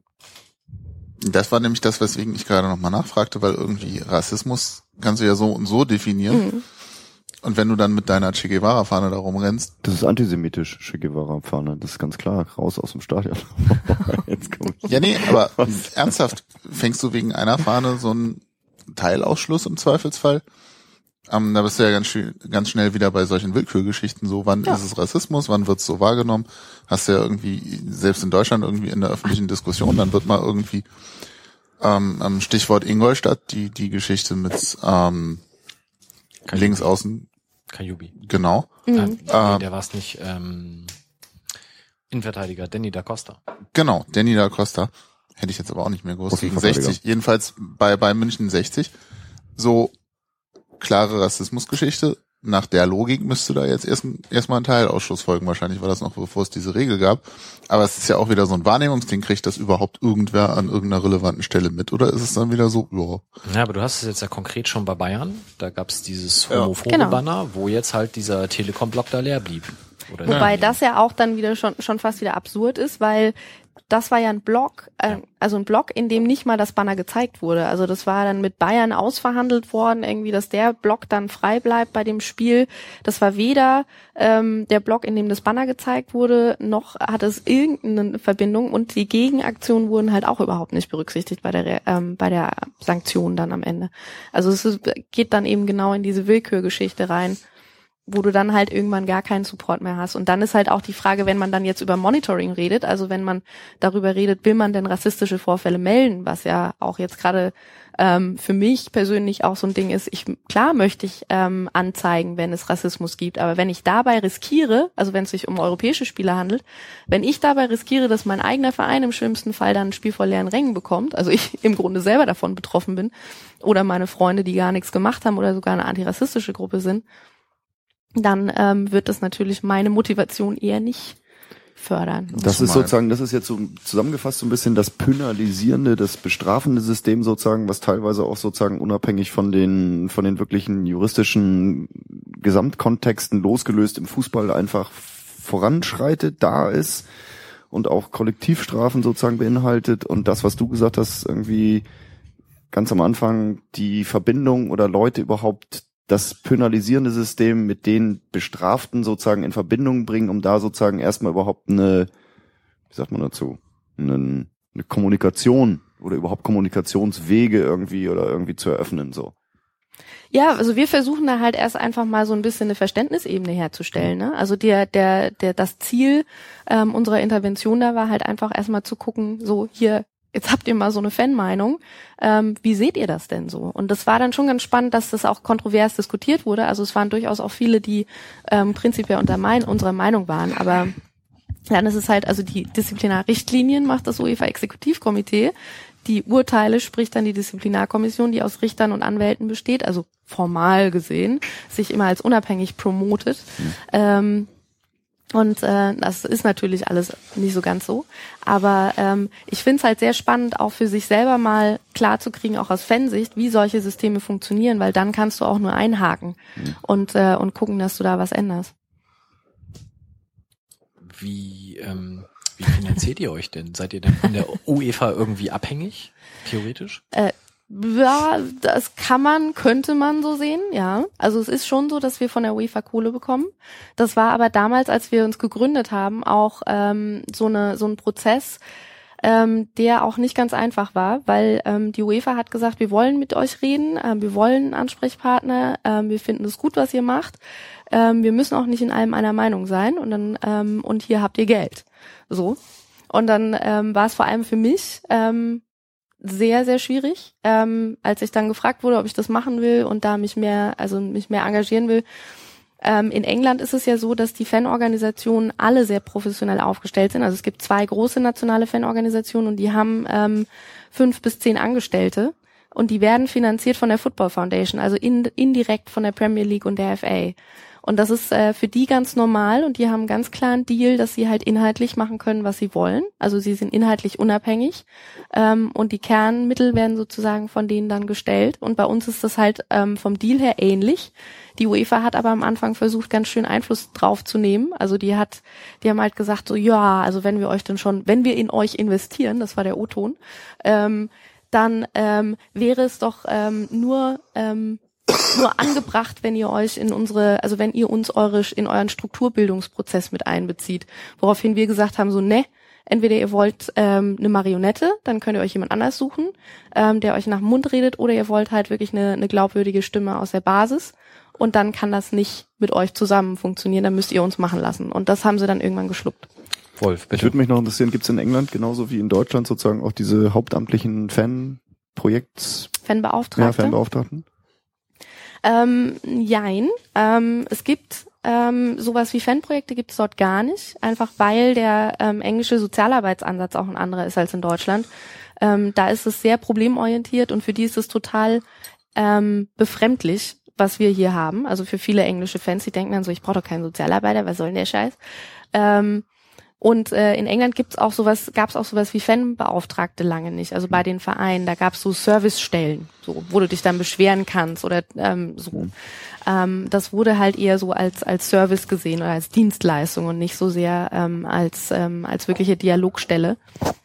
Und das hat sich jetzt geändert dadurch, dass wir ähm, zusammen mit ähm, Supporters Direct Europe, das ist eine, ähm, eine europäische Fanorganisation, die sich für Mitbestimmung von Fans innerhalb von Vereinsstrukturen einsetzt, mit denen wir ganz eng zusammenarbeiten und die englische mit, ähm, die englischen Mitglieder sind auch ähm, Mitglieder von uns. Also das ist halt so ein bisschen verwoben. Und äh, mit denen zusammen haben wir halt äh, beim Fankongress 2009, den wir in Hamburg organisiert hatten damals, ähm, initiiert, dass äh, die UEFA ihre Lizenzierungsbestimmungen ändert und jetzt alle Vereine mit ähm, Lizenz der UE bei der UEFA auch einen Fanbeauftragten haben müssen. Das ist jetzt seit einer Saison in Kraft. Und ähm, jetzt müssen die englischen Vereine sich mit dem ähm, deutschen Fanbeauftragtenmodell im Grunde auseinandersetzen. Und das ist, äh, finden manche relativ okay und andere total befremdlich. Podcast-Hörer sind ja wahrscheinlich statistisch mehr Nerd als andere Leute. Oder mehr Autofahrer. Oder mehr Autofahrer. Das kann auch sein. Schöne Grüße, wenn ihr jetzt auf der Autobahn unterwegs seid und die Mittellinienstreifen an euch Du vorbeiraten. klingst schon wieder so halb österreichisch. Ja. Der wilde Westen fängt hinter Harburg an. Und tatsächlich Entschuldigung, für, ich muss für mir noch die mal ein Bier aufmachen. sehr gerne. Für die Nerds habt ihr ja auch was. Ihr habt eine App. Magst du mal ganz kurz sagen? Was eine Überleitung, ey. Krasser Scheiß. Okay. Ja. komm, ey, war gut. Ja, war nicht top. schlecht. Hätte ich nicht, also. Ja, wir haben, wir hatten da irgendwann mal so eine Idee, ne? Und ähm, dann haben wir, ähm, das war so, wir hatten so ein bisschen Geld über von unseren Aktivitäten von der Euro 2012. Äh, da haben wir so ein Projekt gemacht und dann hatten wir so ein bisschen Geld über und haben uns überlegt, was können wir denn damit machen? Und äh, so ein Herzensprojekt, äh, was wir so im Kopf hatten schon die ganze Zeit, war so ein, ähm, eine, eine App zu machen für Smartphones, die offline verfügbar ist, wo Fans füreinander, also von Fans für Fans, ähm, ihre Stadien, Stadt und ähm, Vereinsinfos zur Verfügung stellen. Also quasi eine Groundhopping-App, wenn man so will. Also du kannst dann, wenn du ähm, ins Ausland reist und unbedingt mal Ankara Gücü sehen möchtest oder FK Hafner Fjordor, ähm, kannst du dann da reingehen und dir ähm, die Infos rausholen, selbst wenn du in Island bist und ähm, Roaming-Kosten sparen willst. Und man kann da auch Infos einreichen, also alle Fans können die Infos einreichen zu ihren äh, Vereinen und ähm, genau, und dann werden die in die App hochgeladen, es gibt regelmäßige Updates und so, so machen wir das. Und das äh, ist jetzt im November letztes Jahr haben wir den Launch gehabt. Und äh, da gibt's jetzt äh, im Mai gibt das nächste Update. Und jetzt haben wir so 120 Vereine dann, glaube ich. Werden wir verlinken. Gibt's nur im App Store oder auch bei Android? Android und ein iPhone. Okay. Ähm, Kongress, nochmal gutes Stichwort. Der nächste steht an und die Anmeldefrist läuft. Ich spreche den Ort bestimmt falsch aus. Auf jeden Fall vom 3. bis 6. Juli in Italien. Bosco Albergati. Bosco Albergati, okay. Das ist in der Nähe von Bologna. Das ist äh, das Gelände, auf dem ähm, die Mondiali Antirassisti stattfindet, ähm, die antirassistische Fußballweltmeisterschaft. Und wir sind dieses Jahr zu Gast bei der Mondiali und machen da einen europäischen, unseren jährlichen europäischen Fankongress im Zelt. So, und da kann man sich anmelden, werden wir natürlich auch verlinken. Magst du vielleicht einen ganz kurzen Trailerspruch sagen, warum man das tun sollte? Also wer soll dahin und vielleicht, vielleicht gerade für die Leute, die noch nie bei der Mondiali waren. Ähm, die Mondiali ist ja ein antirassistisches Fußballturnier mit äh, noch ganz viel Begleitprogrammen, Konzerten und so. Es ist im Grunde ein riesen Fußballfestival. Ähm, wir und mit unserem Fankongress haben da eben ähm, über drei Tage Programm zu Fan-Themen. Wir haben verschiedene Workshops, unter anderem eine Podiumsdiskussion zu Fußballfans in sozialen Protesten. Ähm, und ähm, Fußball und Menschenrechte, Choreos, ähm, Repression und so weiter. Äh, nebenbei gibt's ein großes Fußballturnier mit über 200 Teams und ähm, wir laden ganz, ganz herzlich alle Fans ein, ähm, egal wo sie herkommen, ähm, sich zu beteiligen, einzubringen, Fans aus ganz Europa zu treffen. Also wir haben da normalerweise bis zu 500 Leute aus über 30 Ländern zu Gast ähm, beim Kongress, die sich dann über drei, vier Tage austauschen miteinander und ähm, Spaß haben vor allem auch. Saufen, ne? Auch Als ich bei manchmal. manchmal auch saufen. Als ich bei der Mondiali war, war noch Zelten angesagt. Ich habe heute auf Ja. Facebook gerade unseren gemeinsamen Bekannten Marc gelesen, der Dortmund-Fan ist und in Hamburg wohnt. Ja. Und der fragte, wo kann man denn übernachten? Äh, muss er sich auch ins Zelt bewegen oder weißt du, ob es da auch irgendwie Hotels in der Nähe gibt? Also es gibt in der Nähe in ähm, ähm, Castelfranco und in so einem kleinen Kaff, na, Cavazzona heißt das, glaube ich, gibt so ein paar Möglichkeiten unterzukommen. Ähm, so kleinere Hotels. Es gibt auch über so Airbnb-Plattformen und sowas Leute, die ihre Privatwohnungen vermieten. Das habe ich schon mal rausgefunden, aber in allererster Linie ist angesagt zu zelten. Das äh, bewerben wir ganz offensiv, weil wir haben dann da auch noch so einen eigenen Bereich mit, mit den Fankongressleuten und ähm, da soll dann die Party steigen sozusagen. Sehr gut. Wer sich jetzt nicht anmeldet, ist dann auch selbst schuld. Genau, so würde ich das auch sehen. Gut, haben wir den Bereich FSI, glaube ich, soweit abgehakt. Ich guck noch mal in Habt die ihr noch Runde. Fragen? Natürlich, natürlich, Etwa? Um. Gottes Willen. natürlich. Was sind eure wichtigsten Gesprächspartner? Was sind die schwierigsten? Ach, ich würde eher so sagen, was sind mir die Liebsten und welche nicht. ähm, und äh, die Liebsten sind mir halt ähm, die Fangruppen, ähm, natürlich. Ähm, ich freue mich immer derbe, wenn ich auf, ähm, auf Fanveranstaltungen fahren kann ähm, in ganz Europa und halt sehe, wie viel unfassbar viel so Leute reisen ähm, in unter Bedingungen, die man sich hier nicht mal vorstellen kann. Und ähm, die, die mir halt nicht so lieb sind, ähm, also im Europarat sitzen mehrheitlich ähm, Vertreter ähm, der Polizei und äh, da kann man sich ja ungefähr vorstellen, dass die Diskussionen ein bisschen anders laufen als mit den Fans. Und das, äh, ums, ich versuche jetzt mal ganz diplomatisch zu sein. Ne? Das war schön polarisiert dargestellt und trotzdem diplomatisch ausgedrückt. Auf jeden Fall. Noch welche weitere Fragen, Wolf? Oder? ich finde, das ist ein Thema, das nie beendet. Ich, ich habe mich ein bisschen gegen gewehrt, gegen das Abhaken, aber die Zeit drängt und Ja, ich glaube auch. Ja, also vor allem, wenn man hört, was du alles machst, dann fragt man sich natürlich, wie hast du noch Zeit für das zweite Standbein deinerseits, was ja dann ein Ehrenamt ist, aber, oder glaube ich zumindest, und Ja, die es. AFM. Ach, betrifft. das, das war so ein, es war ein bisschen lustig, weil ich habe eigentlich gedacht, ich brauche ein bisschen mehr Freizeit, also trete ich mal für die AFM ähm, an. Ähm, das, das Klingt total logisch. Ja, echt. ist total Das- logisch, ne? Hast du das selber gemerkt? Ja, ich weiß, ich weiß. Das haben auch alle zu mir gesagt, ich bin total wahnsinnig. Aber ähm, also ich weiß nicht, das kann man wahrscheinlich nur ähm, verstehen, wenn man selber im Fußball arbeitet.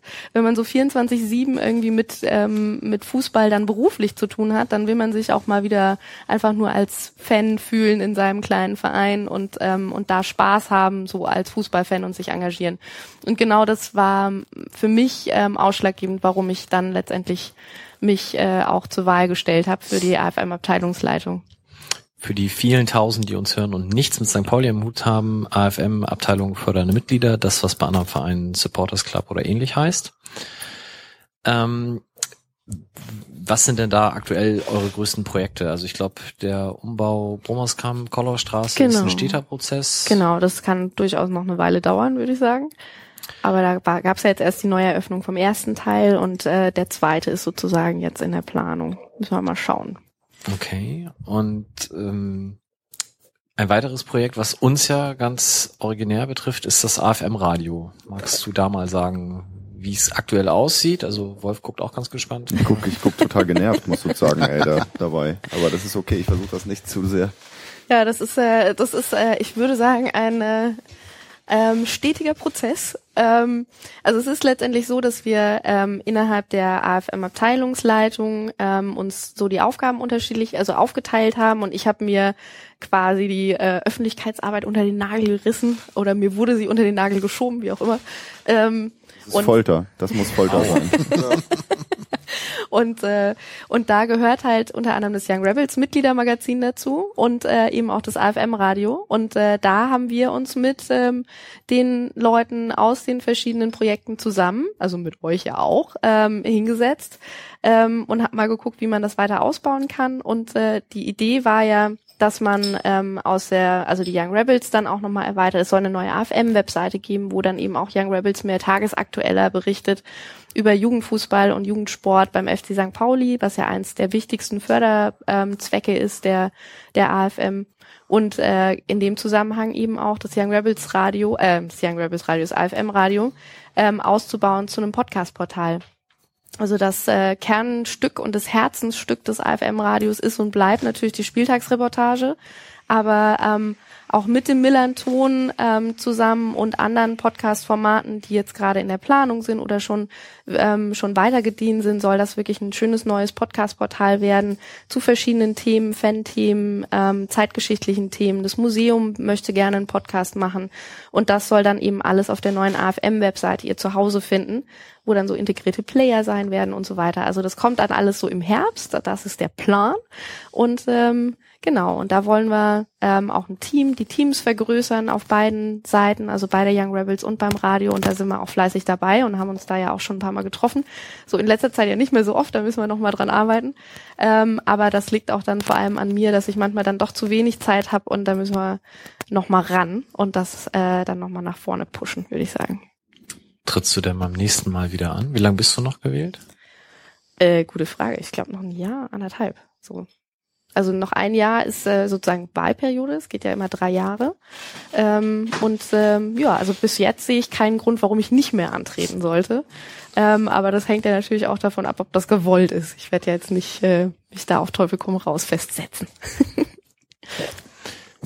Wenn man ganz weit in die Zukunft blickt, ne, so zehn Jahre weiter, guckt die, äh, finanziert die AFM immer noch Kollaustraße und Brummerskamp Umbauprojekte oder ist das dann schon durch? Oh, ich hoffe doch sehr. Also ich finde, ähm, ich hoffe natürlich, dass die Projekte schon durch sind, aber dass sie halt auch immer weiter wachsen. Und ich finde, ähm, also wenn man jetzt so über das Thema Mitbestimmung redet, ne, ähm, ich finde die AFM insofern total besonders, weil ähm, normalerweise die Supporters-Clubs dieser Welt, also gerade in Deutschland, sich halt originär nur auf Fan-Themen begrenzen. Und ähm, die AFM übernimmt da einfach eine sehr viel weiter gefasste Verantwortung. Ähm, also die Fans ähm, bringen sich aktiv in die Zukunftsförderung vom Verein ein. Und das finde ich ähm, ziemlich fantastisch. Ähm, und das sollten eigentlich viel, viel mehr ähm, Fanabteilungen auch machen. Und ähm, ja, ich hoffe irgendwann ähm, ist der Verein komplett in Fanhand. So würde ich das jetzt einfach mal als Ziel formulieren. Nach Corny Littmann, Stefan Ort, also wir sind da auf dem besten Weg. Das ist doch längst der Fall. Ich wäre mich, ich wäre jetzt sozusagen total mies aus der Sozialromantiker äh, Aussichtsplattform abgestürzt und hätte gesagt, so ein Fußballverein finde ich so unglaublich krass.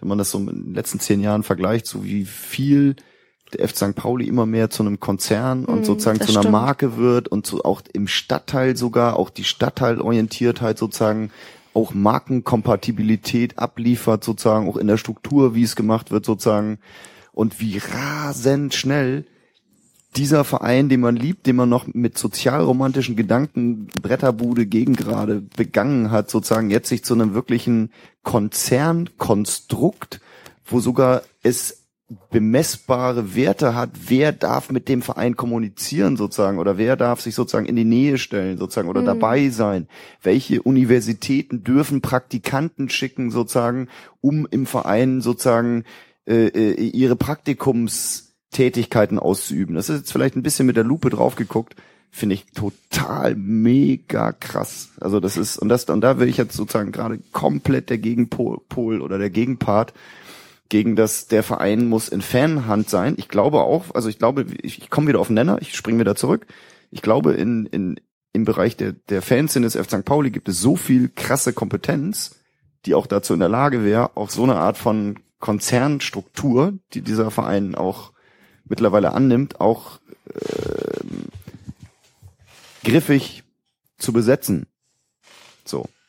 Ja, ja, also ich, also wenn ich, wenn ich jetzt meine Fanhand, dann ähm, will ich damit auch nicht äh, die Sporttreibenden und Abteilungen ausschließen. Na, das will ich jetzt auch noch mal ganz kurz dazu sagen. Für mich ist das halt alles eins. Ich finde es halt wichtig, dass der Verein ähm, einfach eine, eine Einheit bleibt und dass es nicht irgendwann so einen Satelliten gibt, wie er ja auch jetzt schon oft wahrgenommen wird von von Verein und Geschäftsstelle irgendwo da und äh, und der, die Fans irgendwo außerhalb. Also es ist schon wichtig, finde ich, gerade wenn man halt auch in diesem modernen Fußballbusiness sich so eine letzte ähm, Bastion von sozialromantischer Fußballidee bewahren möchte, dass man das ähm, einfach auch möglichst eng beieinander hält und dass man die Fans, also dass die Fans sich auch immer weiter einbringen oder die Mitglieder im Allgemeinen, dass, ähm, um, um einfach immer deutlich zu machen, wir sind hier kein Geschäft, sondern wir sind hier eine demokratische Struktur oder eine Einheit, die sich ganz stark mit dem Viertel identifiziert, mit den Leuten, die das hier leben und gestalten und nicht eben äh, eine Profitorientierung. Weil du siehst halt in England oder in auch in Spanien, in den meisten europäischen Ländern, ähm, dass Fans halt komplett auf diese Rolle der Konsumenten reduziert sind. Also das ist nicht nur so ein, so ein Gefühl, sondern das ist de facto so. Und äh, da sind wir halt ähm, bei St. Pauli echt noch ein Stück weit anders, auch wenn das mit Sicherheit einige bestreiten wollen würden. Aber so im europäischen Vergleich ähm, haben wir es wirklich gut hier. Und es liegt aber auch einfach daran, weil hier so viele Leute dafür kämpfen, dass das so ist. Mhm. Und ich kann einfach nur jedem empfehlen, sich da auch weiter einzubringen und Mitglied zu sein und zu werden, ähm, so dass wir immer mehr werden und irgendwann einfach klar ist, dass äh, zum Beispiel so Dinge wie Ausgliederung mit HSV Plus einfach äh, bei uns niemals möglich sein werden, weil der Verein dann immer in der Hand der Leute ähm, bleibt, die ihn auch mitprägen. Ja gut, das ist ja schon, dass die über die ganzen GmbHs ist ja schon sozusagen in Teilbereichen so viel ausgegliedert, dass du jetzt sozusagen, dann sagst du, okay, ja, Gut, der Verein, ja. der Verein mit der Lizenzspielerabteilung, das ist das, was noch sozusagen de facto sozusagen im EV Bereich angesiedelt ist, mhm. weil es eben keine eigene Lizenzspiel GmbH oder sonst was gibt oder wie das dann in anderen. Ja, ich glaube, man muss sich das halt so ein bisschen vorstellen, was das auch mit den Leuten macht. Ne? In England habe ich das halt wahnsinnig krass erlebt, als ich da gewohnt habe. Ähm, da kannst du Mitglied eines Vereins werden, um dich auf eine Warteliste für Dauerkarten setzen zu lassen. Und dafür musst du dann auch noch, also für den Wartelistenplatz selber musst du auch noch Geld bezahlen, on top of, also mhm. so über die Mitgliedschaft hinaus. Und das ist die Realität im englischen Fußball. Das gibt dir kein Stimmrecht, nichts. Also du hast da einfach nur einen Wartelistenplatz dafür. Das Stimmrecht ähm, ist das Ticket, also das ist das, Du kannst dann vielleicht ein Ticket ein bisschen mhm. günstiger haben, wenn du Glück hast. Ähm, oder und das ist genau und das ist das ist die Rolle, auf die Fans da reduziert sind. Da gibt es nicht das Selbstverständnis, dass du da ähm, einen Präsidenten wählen kannst. Das gibt's da nicht. Es gibt nicht das Selbstverständnis, dass du da irgendwie ähm, vereinspolitisch dich ähm, wirklich engagieren kannst oder dass dir da auch nur irgendjemand zuhören muss. Das muss nicht. Und ähm, deswegen argumentieren natürlich englische Fans oder viele Fans in Europa aus einer ganz anderen Rolle raus, weil eben diese Erfahrung gar nicht da ist. Also die sind immer nur die Opposition. Und ähm, wir können eigentlich mitgestalten. Und das machen wir, glaube ich, also finde ich oft viel zu wenig. So. Ja, vielleicht, weil wir in vielen Stellen auch denken, dass es eigentlich schon ganz okay dass ist. Dass es normal ist oder ganz okay, ja. ja.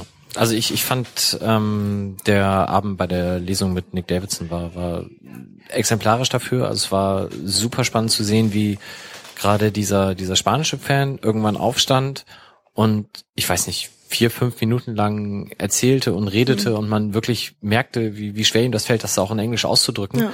Aber wie viel Herzblut er dabei war und äh, versucht hat wirklich für dieses Mitbestimmen zu kämpfen, weil es ihm eigentlich in seinem Land und in seinem Verein, ich glaube, er war Espanyol-Fan, Esp Espanyol, mhm. ähm, einfach nicht möglich ist. Ja.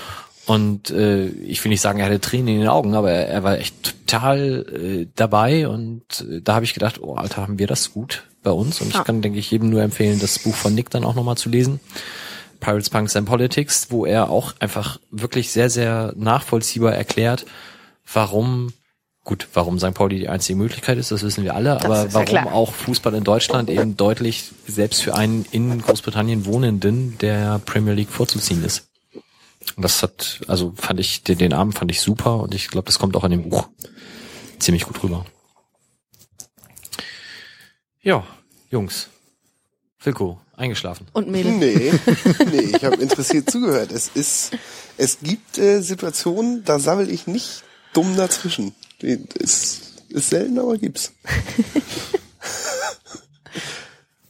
Habt ihr noch Fragen an Daniela? Ich fand gerade das Plädoyer zur Mitbestimmung gerade recht eindrucksvoll, was du nochmal gehalten hast, Daniela, weil Mike hat ja jetzt nochmal von dem ähm, Vortrag beziehungsweise dem spanischen Fan dann erzählt, aber wie du es gerade ausgedrückt hast, dann auch so diese in Relation setzen. Wir hatten das Thema England irgendwie letztes Mal schon mit Christoph, der dann von seinen Erlebnissen erzählt und da kam das so am Rande so ein bisschen vor mit den Vereinsmitgliedschaften, die dann eben irgendwie, naja, Rabatte im Fanshop oder so bedeuten.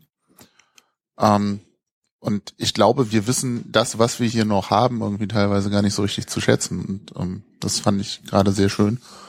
Und das denke ich einfach auch so ein Punkt, wo wir uns immer wieder bewusst machen müssen, so wir haben die Möglichkeiten und wir können mitbestimmen. Und dann sollten wir es verdammt nochmal auch nutzen, da wo wir es können und nicht irgendwie sagen, ja, ist doch alles okay und sportlicher Erfolg, Punkt. Ja, wir nicken alle. Ja. Wolf Ich schlägt ich die Hände über den ja, Kopf. ich hab Könnte ich gesehen, dass dreimal der- unterschreiben. Der Chefmoderator Mike Krückemeier hat gerade die Papiere geordnet und jetzt sieht man so im Textbild so Ach ja, stimmt, da ein war paar ja noch Strophen was. Ah. abgebildet, eine Art Bleiwüste, die sich so in dreizeiligen Blöcken, so sind fünf an der Zahl, glaube ich, so auf dem gut geordneten Papier sozusagen abbildet. Ach Gott, ich will nicht mitmachen. Ach komm jetzt. Nee. Wir müssen ja unseren guten Ruf als Musikpodcast neben dem Mode-Podcast und dem kulinarischen Podcast noch äh, aufrechterhalten. Sag mal, Wolf, hast du gerade die Aufzeichnung gestoppt oder was war das? Die Aufzeichnung Du hast da gerade so rumgezitzelt. Du hast Das Angst, hättest du ne? wohl gern, ne? Du möchtest, dass deine, deine, wie heißt das denn? Welche, welche Gesangslage hast du denn in der Oper, Sebastian? Äh, keine Ahnung, Bariton oder was ist das? Putzpersonal? Putzpersonal, Putzpersonal Bariton. Auf jeden Fall hat heute nicht nur der Dominik aus Köln Geburtstag, sondern ganz viele andere Leute Herzlichen auch. Glückwunsch. Und es hat auch Geburtstag der T.S. Uhlmann. Und da haben wir uns Heute? gedacht, ja heute, deswegen singen wir doch. Ja, aber dann müssen wir doch ein Lied singen, da können wir doch nicht ihm ein eigenes Lied vorsingen. Oh, ich glaube, das ist Geschenk genug, wenn wir für ihn singen. Ich glaube auch. Echt? Wir können auch Happy Birthday singen, aber das Ich sag nochmal. Tees, du schuldest mir immer noch eine Jeans. Jetzt Ja. wir Ja, auch wissen, ernsthaft? wieso. Ernsthaft, ja, ja, das war beim Kurzfilmfestival dachte, und so. Und das er wäre dann, irgendwie so ein Schlager aus den 60ern. du schuldest mir noch eine Jeans. Ich könnte jetzt von Bata Ilic, ich möchte der Knopf an deiner Bluse sein, vorsingen. Das fände ich gut, bin ich sofort dabei. Das hören wir als erstes zum Aufwärmen. Zieh durch. Oh Gott. Ich möchte der Knopf die li, li, li, an deiner Das ist Bluse der Moment, sein. wo ich eigentlich sagen möchte, Dann- und wie war es in der zweiten Halbzeit? Dann das ist könnte ich na na na na na an deinem Herzen sein und legst du nachts die Bluse hin, dann bin ich froh. Weiter, weiter, weiter, weiter, weiter, weiter, bitte weiter. Oh Gott, ich brauche einen Schnaps. Weiter, weiter, weiter. Dann bin ich froh, dass ich in deinem Zimmer bin. So. Oh, Bata Illich, der Knopf an deiner Bluse. Ich glaube, das, das ist, das ist richtig. Ja, Musikpodcast, ganz vorn sind wir. Ich finde das super, ich finde das gut. Ja, das ist doch, also die, wir machen das einfach, macht ihr das immer am Ende, ne? Die, Musik, die musikalische Wir haben- Begleitung. Wir haben bisher erst einmal gesungen mit Sven vom Fanladen. Da haben wir gesungen das Lied vom ESV Blau-Weiß Bremen. Und ich war nicht da und es. Du war hast so das gut. Paderborner Dings, singst du auch jedes Das macht zweite Christoph. Mal. Christoph singt immer Paderborn, erhebe dich und lauf, wo ich immer denke, das ist die äh, Titelmelodie von The Walking Dead, aber naja. Egal. Auf jeden Fall, Tees hat Geburtstag und wir möchten ihm ein Ständchen singen mit seinem wunderschönen Lied. Wilko bricht innerlich nochmal Ich zusammen. sterbe hier tausend Tode, Leute. Tee ey. ist alles Yes. Haus, alles Gute zum Geburtstag. Erstmal, ähm, dieser Song ist nur für dich. Ich möchte der Knopf an deiner Bluse sein. Wir werden die Sendung dann auch danach kommentarlos beenden, weil tiefer können wir dann nicht mehr singen. Nee. Und ich möchte euch noch darauf hinweisen, die nächste Sendung wahrscheinlich erst in vier Wochen am 14. Mai. So, Tees, für dich.